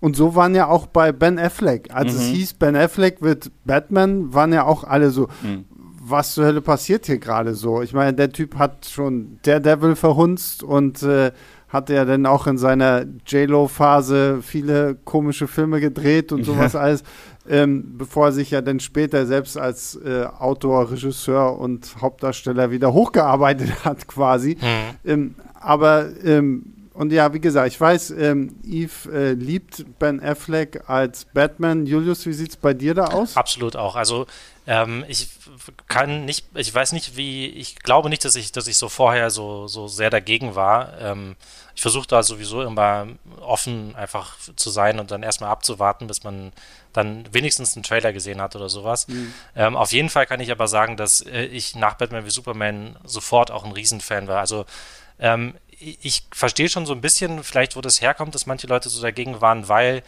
ähm, ich auch Ben Affleck häufig immer mit so einer gewissen äh, mit so einer gewissen Ironie oder so einer gewissen Distanz äh, erlebe in, seinen Rollen. Und also das, ich weiß nicht, er hat, er hat so dieses charakteristische schiefe Grinsen, was ich irgendwie immer bei ihm sehe. Egal, was er jetzt mhm. irgendwie, ob er jetzt irgendwie bei ähm, also, ich, also egal, ob er jetzt eine ernsthafte Rolle oder eine, eine, eher lustige Rolle spielt oder so, es ist immer so ein bisschen so dieser, dieser, dieses Augenzwinkern und das ist halt wirklich hier bei diesem, bei diesem Bruce Wayne und diesem Batman halt komplett weg. Ich habe ihn noch nie so intensiv gesehen und mit so einer, so einer Ernsthaftigkeit und einfach so gut. Und es, es gibt so, so, so, viele, so viele verschiedene Szenen, wo halt einfach wirklich, also dieser Anfang in Metropolis, wo er dieses kleine Mädchen rettet und danach dann irgendwie Superman äh, durch den Himmel fliegen sieht und dieser Blick dann, den er da aufsetzt, das ist echt so, also mit so einer ungeheuren Identi Identi mhm. ähm, Intensität und Eindringlichkeit, das ist wirklich ganz, ganz stark, ganz, ganz stark gespielt einfach. Auch hier, also ich war zwar sehr skeptisch, erst recht, ich hatte einfach nur Daredevil im Kopf, so mhm. und war, uh, aber ich muss sagen, alle Promo-Bilder zu Batman wie Superman waren ehrlich. Was ich damit meine, ist, ich habe das erste Promo-Bild von Gal Gadot gesehen. Ich so, okay, sie ist Wonder Woman. Ist, niemand kann sagen, dass sie nicht aussieht wie Wonder Woman. So, ich habe dieses Promo-Bild von Ben Affleck gesehen, im An bester Batman-Anzug ever. Frank Miller, hundertprozentig. Und übrigens, weil du davor über den Endkampf gesprochen hast, wo äh, Doomsday auf ihn schießt und er sich mit seinem Ja, ja. Grappling-Hook da wegwirft, wenn du da Pause drückst, Das äh, Cover das von- Cover von The Dark Knight Returns. Ja. Also es, klar, es sind keine Blitze, sondern Strahle von Michelangelo hier. Aber, aber da, das, das ist super. Dann das erste Promobild von Doomsday war kacke und war auch im Film kacke. und, und das erste Promobild von Lex Luthor fand ich auch kacke und war auch im Film Ja. kacke. Das heißt, der Film war krass transparent. So alles, alles, was ich dachte, was kacke wird anhand von, von Bildern, war kacke. Und alles, was ich dachte, das wird doch gut, war doch gut. Aber wie steht ihr dazu, dass Bruce Waynes Origin Story ein wenig fundamental verändert wurde? Denn Thomas Wayne hatte das Bedürfnis, dem Typen mit der Waffe einen auf die Fresse zu hauen und deswegen wurde er erschossen. Ähm, Fand ich, fand ich nicht schlimm. Also ich fand, war auch sehr, sehr froh darüber, dass Ja. wir jetzt nicht nochmal ewig lang die Origin von, von Batman zu sehen bekommen haben, sondern dass es quasi nur so in, in dem Title-Intro irgendwie Ja. war. Ähm, Und schön, Maggie und Negan? schön Ja. zu sehen, dass Jeffrey Dean Morgan und äh, Lauren Cohen, die wir ja aus The Walking Dead gut kennen, Haben sich vertragen nach Irgendwie- genau, ähm, hier jetzt quasi die, die Eltern von, von Bruce spielen. Ich fand das okay. Also ich meine, jeder Film ändert das halt immer mal irgendwo ein bisschen ab und macht da irgendwas anderes draus. Und ich fand's, ich hatte, allein so von, von, von der Optik Mhm. eines Jeffrey Dean Morgans her, hat es für mich auch irgendwo eher gepasst, dass er auch wie er sofort irgendwie quasi äh, Bruce und seine Frau so, so hinter sich nimmt und dann da irgendwie noch versucht gegen so, fand ich vollkommen okay. Ja. Ich fand es damals, also wie gesagt, ich finde ich find das Casting überraschend cool. Ich hätte noch gerne mehr irgendwie in der Zukunft, wenn man noch Mhm. mehr Filme bekommt, hat Flashbacks mit Lauren Cohen und äh, äh, Jeffrey Dean Morgan als Thomas und Martha Wayne gesehen, sehr gerne. Ähm, ich bin kein Fan davon, dass, dass, Tom, dass Thomas Wayne den, den, den Räuber so erschrocken hat, dass er abgedrückt hat. Äh, weil, weil, Ist weil, doch, aber ist doch, ist doch, also wie, wie, wie, wie, vollkommen normal, ein- Aber- also, dass ich- der äh, auch erschrocken ist einfach. Nee, nee, Da, da, da, da gebe ich, da geb ich dir recht. Aber es ist halt so ähnlich wie der Jonathan Wayne-Tod, weil. Äh, nee, nee, nee, nee. warte, warte, nee, warte, warte, nee, warte. nee, La- Lass, lass mich ausführen, lass mich Okay. ausführen. Weil im, im, in allen anderen Interpretationen ist es so, dass Thomas Wayne sagt, okay, okay, hier hast du mein Geld, hier hast du alles, lass uns in Ruhe, wir tun dir nichts und trotzdem werden sie erschossen. Das heißt, egal was kommt, sie wären abgeknallt worden. Und hier war es so nach dem Motto, was, der will mir auch noch auf die Fresse hauen, ciao. Und äh, wir wissen halt nie, was anders passiert wäre. Und das finde ich ein bisschen schade, aber nichtsdestotrotz. Also ich finde, wie es inszeniert ist, das Recht von der Kamera und diese Slow-Mo, diese Zack Snyder Slow-Mo, äh, auch, auch der Soundtrack, dieser Beautiful Lie, dieser Theme-Song für Bruce Wayne, super, verstehe nie, warum sie den Wonder Woman 84 Nee. haben fürs Ende. Vielleicht hat sich ein junger Bruce Wayne auch mit dem Wunschstein seine Eltern zurückgewünscht gewünscht und es rückgängig gemacht. Ist das meine Theorie. Aber äh, ja, ich mag diese Eröffnungsszene. Ansonsten eigentlich total gerne alles. Also von dem, dieser Montage mit der Ja, Beerdigung. dafür hast du jetzt viel darüber gemeckert, dass er irgendwie auf ihn losrennt. Und wie gesagt, ich finde es vollkommen okay. Und ich meine, letztendlich Ja. ist es für mich auch so ein bisschen so was, was halt auch so für, für Bruce Wayne dann Ja. am Ende steht. So dieses, okay, im, im Angesicht der Gefahr versuchst du dich irgendwo zu verteidigen. Ja. Und Mhm. ähm, ich fand es jetzt nicht weiter schlimm, ehrlich Ja, gesagt. ich mag diese Intro-Szene eigentlich auch sehr gerne. Es ist aber tatsächlich schon, äh, das ist halt schon so 100% Snyder, dass ich dann, dass ich Ja. da schon äh, das in, in, in Leute, glaube ich, trennt, die den Film mögen oder nicht. Ich weiß noch genau, wie ich damals in der, in der Presseverführung saß, im vollbesetzten Kino und neben mir der Kollege wirklich schon da das erste Mal die Hände über den Kopf zusammengeschlagen hat, wo ich noch in der, im Intro und danach halt eben auch eine sehr negative Kritik geschrieben hat bei uns bei Filmstarts. Ähm, und dann als ihr, Hatte so ein bisschen was auch von, von der Eröffnungssequenz von Watchmen, so, ne? Mhm, Mit, mit, mit Wobei dem Bürgersteig und Wobei die eigentlich findet ja jeder großartig, diese, diese, diese Titelsequenz aus Watchmen. Die ist auch, Ja. die ist auch fantastisch. Ähm, Und, da, und in dieser Sequenz rettet Night Owl den Waynes das Leben. Mhm. Das ist auch ganz cool. Wenn man genau hinguckt, rettet er den das. das Nein, aber ich rede jetzt von, wenn der Comedian stirbt und da Ja, auch ach im so, Gatter liegt. so, So, ja, Also einfach so von, von der Bildsprache. ja, ja, also ja, diese, mhm, stimmt. das, und ja, auch das, Jeffrey Dean Morgan. ja, eben, genau. Ja. Ähm, ja, dann, ähm, wir, ich finde, Batman wie Superman, wie gesagt, ich habe ihn jetzt nochmal so in zwei Teilen geguckt und irgendwie passt es auch fast so. Ne? Mhm. Also ich habe genau an dem Zeitpunkt aufgehört, wo das Kapitol in die Luft fliegt. Ah, okay. Und äh, was ja quasi die ganze Storyline ist, wie halt überhaupt dieser Konflikt aufgebaut wird zwischen Batman und Superman. So Batman ähm, sieht äh, Superman ja als wirklich als Bedrohung an. Mhm. Ähm, dann wird ja auch da ähm, mehr und mehr darauf hingearbeitet, irgendeine mysteriöse Person, die immer nur als White Portuguese irgendwie mhm. genannt wird, ähm, dass man auch Bat äh, Supermans guten Namen in den Dreck zieht und sowas alles. Ähm, und das ist ein Punkt, jetzt mag ich ihn mittlerweile, wie quasi so aufgebaut wird, so diese ganze Diskussion, okay, können wir diesen Gott in Anführungszeichen irgendwie hier auf der Erde einfach frei walten und schalten lassen. Ähm, früher hat es mich gestört, weil die Tatsache ist einfach, dieser Film heißt Batman wie Superman und ich warte irgendwie zwei Stunden, bis ich tatsächlich mal Batman wie Superman bekomme. Ja, ja, ja. Wie, wie findet ihr aber sonst so diesen, diesen Aufbau jetzt hin zu dieser ganzen, zu diesem ganzen ersten großen Konflikt? Bevor ich wieder loslege, Julius. ähm, es funktioniert tatsächlich, äh, muss ich glaube ich fast sagen, nur in der Ultimate Edition wirklich gut. Also ich kann schon verstehen, mhm. wenn einem das, dieses ganze, dieser ganze Aufbau des Konflikts ähm, in der Kinofassung zu schnell geht und man das nicht nachvollziehen kann, was da alles erzählt wird. Da sind halt eben auch viele Sachen. Es gibt diese Verschwörung, äh, Superman irgendwie als noch mehr als Ma oder schon wieder als Massenmörder dastehen zu lassen, mit dieser Anfangsszene in Afrika.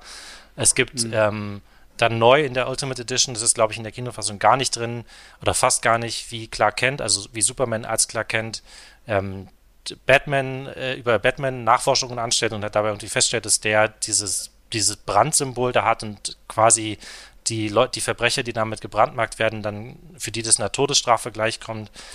Ähm, dann deckt Lois Lane parallel dazu diese Verschwörung so halb auf und so und dann, es ist also, in der Ultimate Edition wird dieser Konflikt tatsächlich ziemlich gut vorbereitet. Ähm, das große Problem, was ich dann aber damit habe, also, beziehungsweise, und das finde ich, finde ich gut, weil es, du musst in, einem, in so einem Film eine ordentliche Motivation dafür haben, dass sich die beiden großen Superhelden auf die, auf die Fresse hauen. Also in den Comics ist es ja immer so, da streiten sich irgendwie die Superhelden wirklich ja gefühlt in, jeder, in jedem zweiten Band und es gibt irgendwie immer, es wird immer ein, Grund gefunden, damit sich äh, die Helden und Heldinnen irgendwie gegenseitig äh, mal kurz eine Runde prügeln, bevor sie sich dann irgendwie doch wieder zusammenraufen. Aber das funktioniert halt einfach nicht im, im, im, im Film. Und es funktioniert für mich auch in den Comics nicht, aber das ist ja, führt jetzt zu weit. Ähm, von daher finde ich das gut. Was aber tatsächlich nicht, nicht funktioniert, ist für mich der Auslöser für den Kampf. Ähm, weil da wird ja dann noch Martha, äh, Martha Kent entführt und nur deswegen ist Superman dann auch bereit, Batman anzugreifen, was ich eigentlich überflüssig finde, weil wir eigentlich schon davor an diesem Punkt sind, wo Superman so einen Hass auf, auf, auf, auf Batman aufgebaut hat, dass er eigentlich mhm. gar keine weitere Motivation mehr bräuchte, würde ich halt argumentieren. Ähm, es ist eine schwierige Kiste. Ich weiß nicht, ob wir die Diskussion mit dem, mit dem Duell und dem, der Martha-Szene und jetzt schon aufmachen wollen oder ob du noch irgendwie vorher noch was anderes auf dem Zettel hattest, äh, Sebastian. Können diese Kiste der Pandora auch direkt jetzt öffnen? Ja, ähm, also, oder lass mich noch lass mich äh, kurz den Gedanken zu Ende führen. Also, ähm, es ist halt, ich finde, es gäbe, es bräuchte jetzt nicht noch die, die, die Tatsache, dass Martha entführt wird, um diesen, den Kampf als Auslöser zu machen. Vor allem ist dann das Problem, warum sagt Superman nicht direkt, Martha wurde ja, entführt, ja. nur deswegen bin ich ja. hier. Wir müssen irgendwas zusammen machen, so. Und dann kann er noch sagen, ja, der hört ihm ja nicht zu und so weiter, aber es hätte halt zwischendurch auch irgendwie x Gelegenheiten gegeben. Also, wenn man das einfach weglässt, wäre das besser gewesen, finde ich. Dann hätte man aber das Problem gehabt, wie beendet man den Kampf? Mhm. Weil was den Kampf beendet, ist ja die Tatsache, dass Superman sagt, meine Mutter wurde entführt. Also er sagt natürlich nicht mhm. meine Mutter, sondern er sagt Martha. You're letting him kill Martha. Ähm, und das ist halt, und deswegen ist halt, deswegen ist halt äh, diese ganze, diese ganze Auflösung auch überhaupt, glaube ich, nur so ein, so ein Meme geworden. Weil mhm. ich finde es grundsätzlich gut, das funktioniert, weil halt eben in, diese, in diesem Moment Batman erkennt, dass Superman auch ein Mensch ist, auch wenn er sozusagen biologisch kein Mensch ist. Er hat eine menschliche Seite und er, hat, er liebt seine Mutter und er ist nicht irgendein Gott und er ist nicht irgendein Übermensch oder irgendein Monster, was man ausschalten muss. Und deswegen funktioniert das eigentlich insofern gut. Aber es ist ein bisschen unbeholfen, dass er sagt, du, du lässt ihn Martha töten. Warum sagt er nicht, du lässt ihn meine Mutter töten, so wie es jeder andere in dieser Situation sagen würde? Mhm. Naja. Ähm, ich, was ich cool finde an dem Film, an dem Aufbau, ist, dass der Film sich wirklich so ein bisschen um Perspektiven dreht. Also wir haben ja vorher schon darüber geredet, dass äh, Superman ja inszeniert wird aus den aus der Sicht von Batman mhm. wie die größte Gefahr aller Zeiten.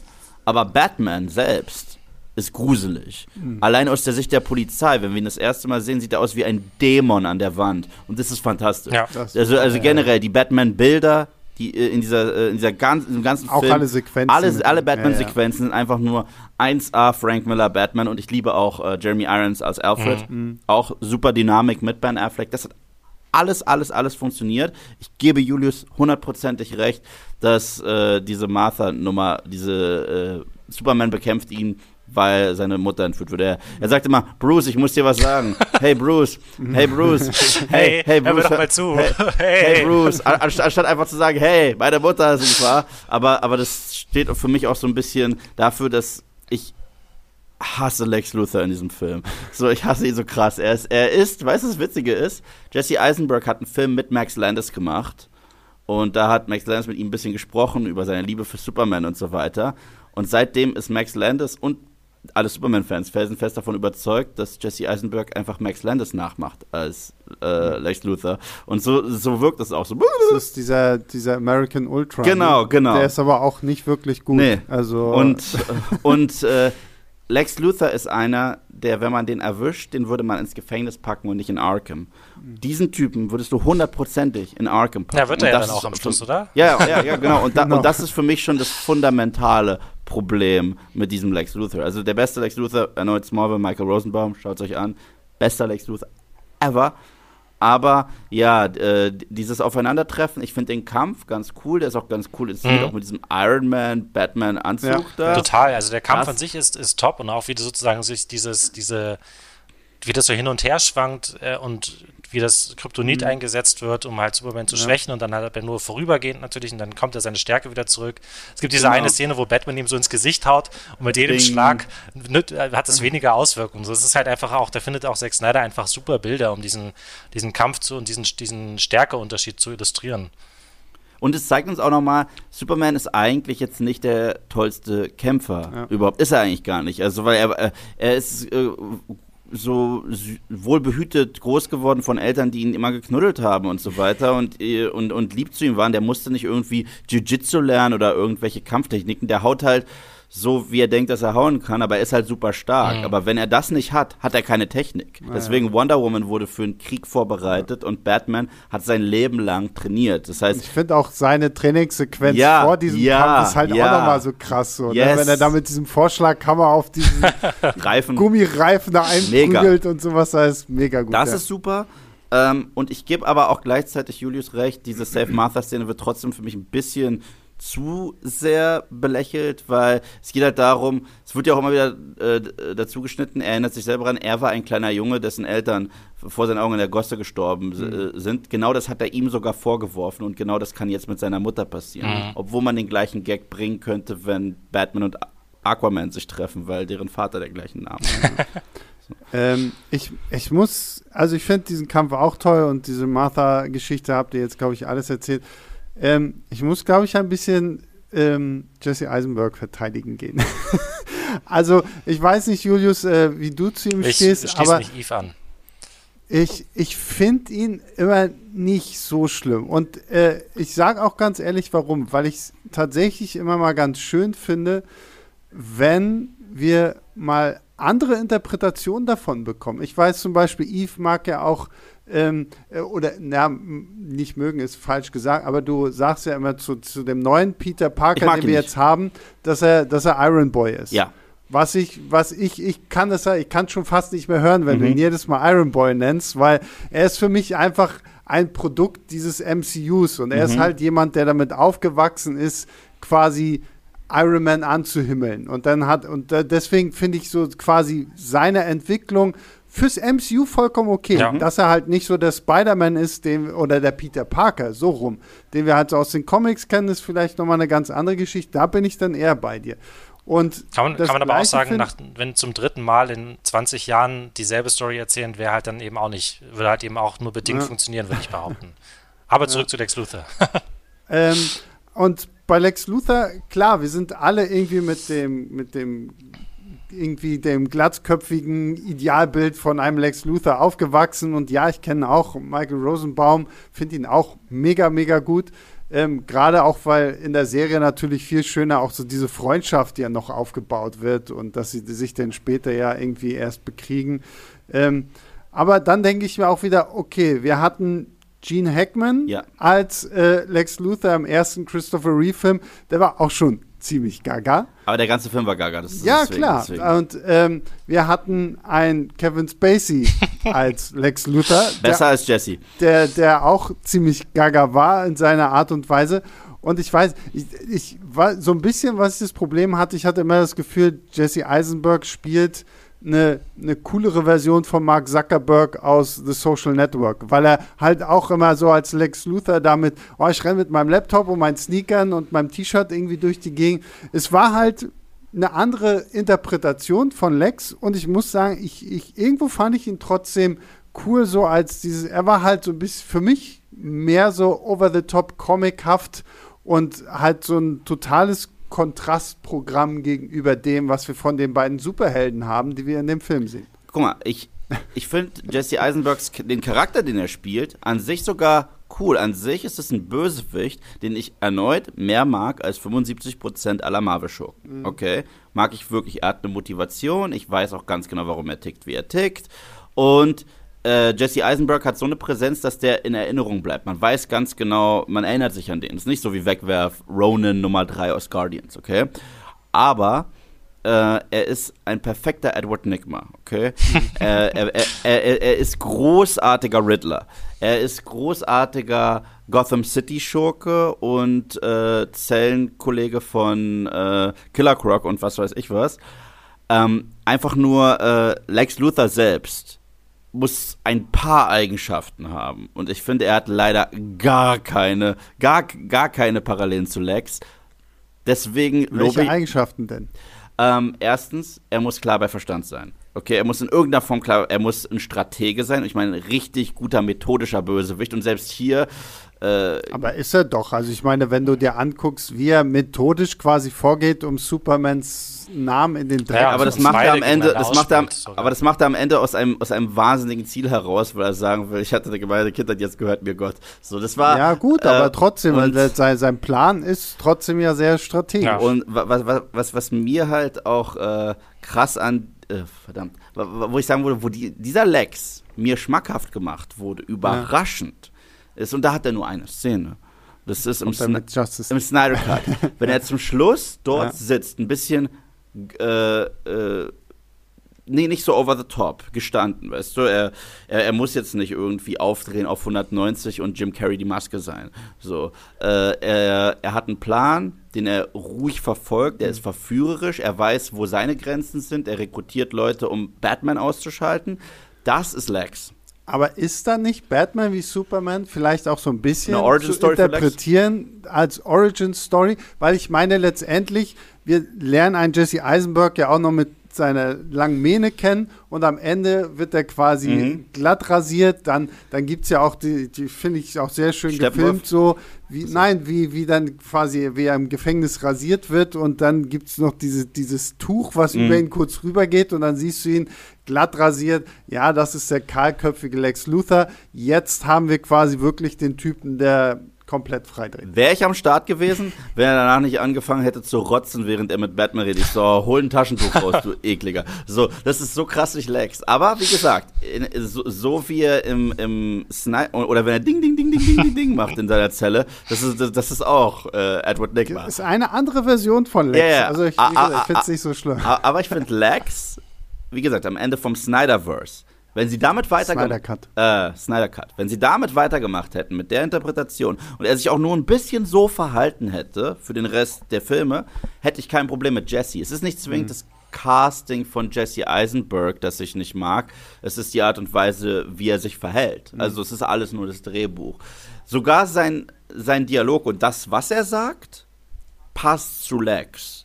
Aber dass er dabei alle zwei Sekunden macht, Ja. passt für mich persönlich so krass nicht zu Lex. Aber wie gesagt, ich glaube, das ist sehr offen für Interpretation. Ich glaube auch. Ja. Mein Lex wird es nie sein, aber wenn dieser Hashtag Restore the Snyderverse, mit dem das alles ja dieser Podcast losging, wenn dieser mal umgesetzt wird und man sagt, wir setzen da an und machen mit Lex weiter, auch mit Jesse, aber Mhm. so wie er dargestellt wurde am Ende von Justice League, ich glaube, dann werden auch Leute wie ich, die mit Jessys Interpretation nicht viel anfangen konnten, sagen, hey, geht doch. Dann kommen wir nach dieser langen Diskussion über äh, Lex Luthor vielleicht tatsächlich, äh, um den Zirkelschluss zu machen, zu dem Hashtag Restore the Snyderverse. Der ja. ist ja jetzt aufgekommen, nachdem ja eigentlich mehrheitlich alle recht begeistert sind vom Snyder Cut. Mhm. Ähm, und der ja so ein bisschen verlangt, ähm, Zack Snyder sollte nochmal zurückkommen, weil er hatte ja eigentlich noch Pläne für ein Justice League 2 und 3 mhm. und die in welcher Art und Weise auch immer noch umsetzen soll. Sei es als Filme für HBO Max, sei es als Serie oder irgendwie was. Wir haben jetzt gesehen, äh, Hashtag Release the Snyder Cut hat funktioniert. Äh, wie schätzt ihr dann beide jetzt so die ähm, Chancen dafür ein? Äh, und Julius, du als unser Filmstarts DC-Experte, ähm, äh, wie schätzt ihr das ein, dass es jetzt vielleicht überhaupt noch irgendwie was gibt? Ist das in irgendeiner Form, irgendwo, so auch irgendwie realistisch? ich, ich würde mal sagen, es kommt darauf an, ob die jetzt halt eben das genauso hartnäckig und genauso ausdauernd betreiben, wie es beim, beim Snyder Cut halt eben war. Mhm. Also es gab jetzt so in der letzten Woche und übers Wochenende halt eine mega, mega Anstrengung, dass halt irgendwie diesen äh, Restore the Snyderverse Hashtag irgendwie nach oben zu kommen. Ich weiß nicht, irgendwie 1,2 Millionen Tweets oder irgendwie sowas. Also schon eine wahnsinnige Anzahl. Ähm, aber es war natürlich auch eine konzentrierte und bewusste Anstrengung die das natürlich ein bisschen verfälscht. Und es wird halt darauf ankommen, mhm. wenn überhaupt, dann muss man halt einfach sehen, ähm, da, da, muss HBO Max, also der Streamingdienst, bei dem der ja in den USA äh, gezeigt wurde und weswegen der ganze Film, also der Snyder Cut überhaupt nur fertiggestellt wurde, dass man den da halt eben raufpacken kann, weil man halt natürlich auch da exklusiven Content braucht. Und den braucht man natürlich auch weiterhin. Und wenn jetzt also Warner und HBO Max sehen, okay, ähm, es gibt weiterhin eine super, super starke Bewegung. Dann kann halt sein, dass sie irgendwann das Geld dafür in die Hand nehmen. Aber das Geld ist halt eben genau der, das Problem. Die haben jetzt nur in Anführungszeichen 70 Millionen Dollar bezahlt, um diesen Snyder Cut fertigzustellen. Aber um halt äh, Justice League 2 und Justice League 3 zu drehen, so wie Snyder sich das vorstellt, bräuchte man halt mindestens 300, eher 400 Millionen Dollar, weil es halt auch einfach unfassbare Mammutdinger sind, die da irgendwie Snyder mhm. vorstellen, mit irgendwie einem gewaltigen Cast und Mega-Effekten und Riesenschlachten und das geht einfach nicht. Du kannst es nicht einfach so für 70 Millionen sowas drehen oder sowas. Also, mhm. ähm, und das ist halt genau das Problem. Da wird sich halt einfach zeigen müssen, wie wichtig ist, äh, ist es Warner und dem, dem Mutterkonzern ATT, dass, dass sie für diesen HBO Max weiterhin so exklusiven Content produzieren. Sehen die da eine, eine, eine Zuschauerschaft für? Sehen die ein Publikum, was ähm, so begeistert ist, dass man dafür ein HBO Max-Abo abschließt oder verlängert oder was auch immer. Wie läuft es mit der Expansion von HBO Max in andere Länder? Sie ist ja, glaube ich, letztens bei uns äh, nicht vor 2025, weil bis dahin noch der Vertrag mit Sky läuft. Wie läuft ja. die Expansion in, nach Südamerika, nach Asien und sowas? Und da wird es halt einfach, es ist, es ist leider nicht so, dass es halt hier nur von Zuschauern abhängt. Also nicht nur vom, also von den ähm, den verkauften Tickets konkret, sondern du musst halt, das Einzige, was hier dahinter, die Motivation dahinter ist, HBO, HBO Max Mitgliedschaften verkaufen. Und mhm. wenn das mhm. weiterhin in Aussicht steht, dann könnte es sein. Und dann, wenn dann noch Snyder Lust hat, ja. Ich glaube, das ist auch nochmal ein Stichwort. Ich weiß gar nicht, ob Snyder noch will. So, mhm. er hat ja ewig lange mit dem Studio auch zu kämpfen gehabt. Sehr, sehr, sehr he heftige Kämpfe. Hat ja schon angefangen bei Watchmen, wie krass sie seinen Film zerschnitten haben. Dann, wie ihm viel reingeredet wurde bei Batman wie Superman und er auch damit der Kinoversion nicht zufrieden war. Und Justice League war auch vielleicht für ihn der letzte Kampf, den er bereit war zu führen weil es gab ja immer Differenzen zwischen Studio und ihm und äh, auch alle Achtung an ihn, dass er trotzdem es immer durchgezogen hat und sein Ding gemacht hat, weil ob man die Filme mag oder nicht, das ist eine ganz klare Zack Snyder Vision mhm. und das finde ich immer sehr beachtlich. Ähm, ich habe gelesen, dass 68 Prozent äh, mehr äh, Subscriptions gemacht wurden zu HBO Max basierend auf dem okay, Snyder Cut, krass. was krass ist. Äh, der Hashtag Restore the Snyderverse hat den Hashtag zu Avengers Endgame eingeholt, was auch sehr krass ist. Dann schaut man sich an, dass Birds of Prey an den Kinokassen gebombt ist. Und man, ich glaube, jetzt, zum jetzigen Stand der Dinge, glaube ich nicht dran, dass es weitergeht. Ich glaube es gerade überhaupt nicht.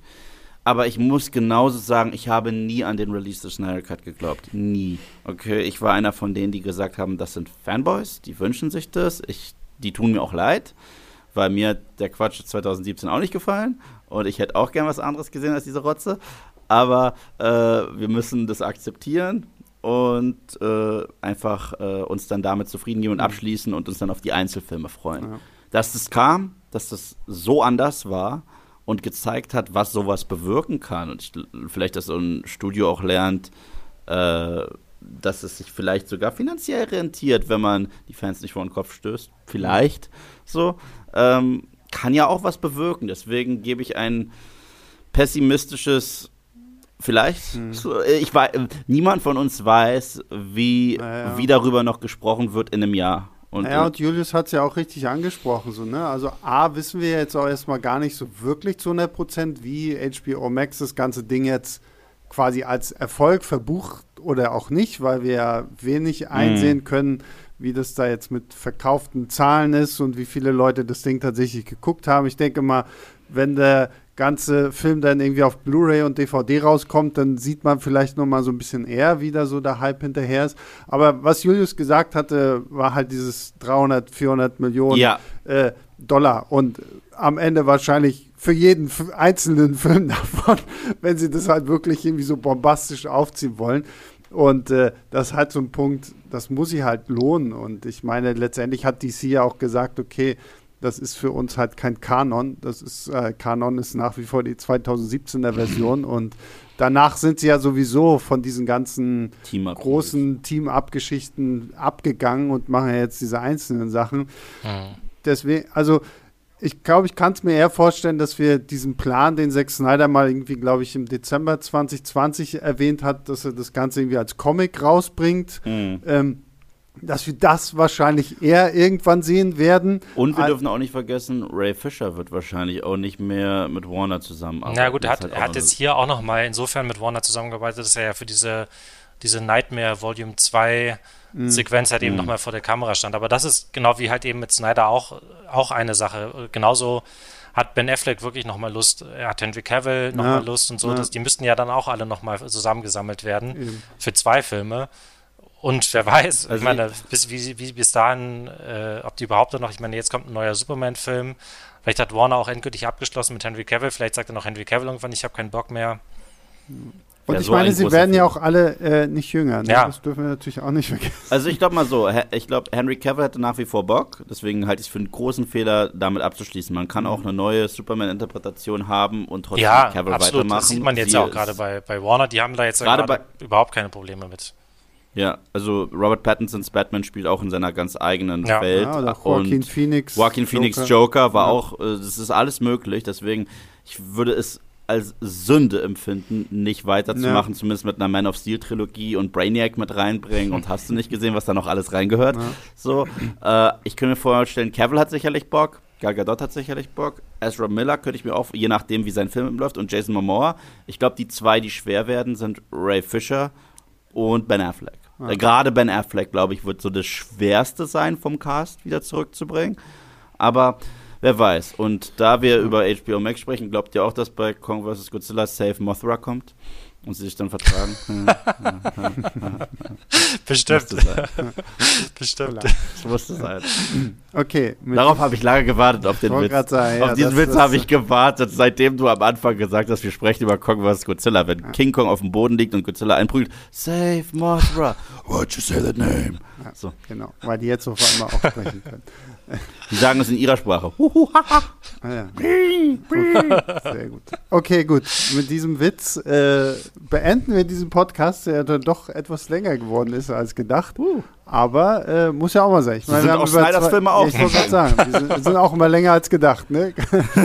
ähm, deswegen, Yves, dir vielen lieben Dank, dass du hier warst und deinen Superman-Enthusiasmus mit uns geteilt hast. Es tut mir leid, aber gleichzeitig tut es mir nie leid, über etwas sagen, zu reden, nein, was doch, ich liebe. Ich wollte gerade sagen, ist doch alles gut. Musst du dich, für sowas musst du dich nie entschuldigen. Okay. Äh, Julius, auch dir vielen lieben Dank, dass du wieder mit dabei warst. Ja, sehr gerne. Und wenn das jetzt hier ein Erfolg wird, dann machen wir eine Ultimate Edition von unserem Podcast hier. Dann wird die nochmal eine halbe Stunde ja, länger. genau. Genau.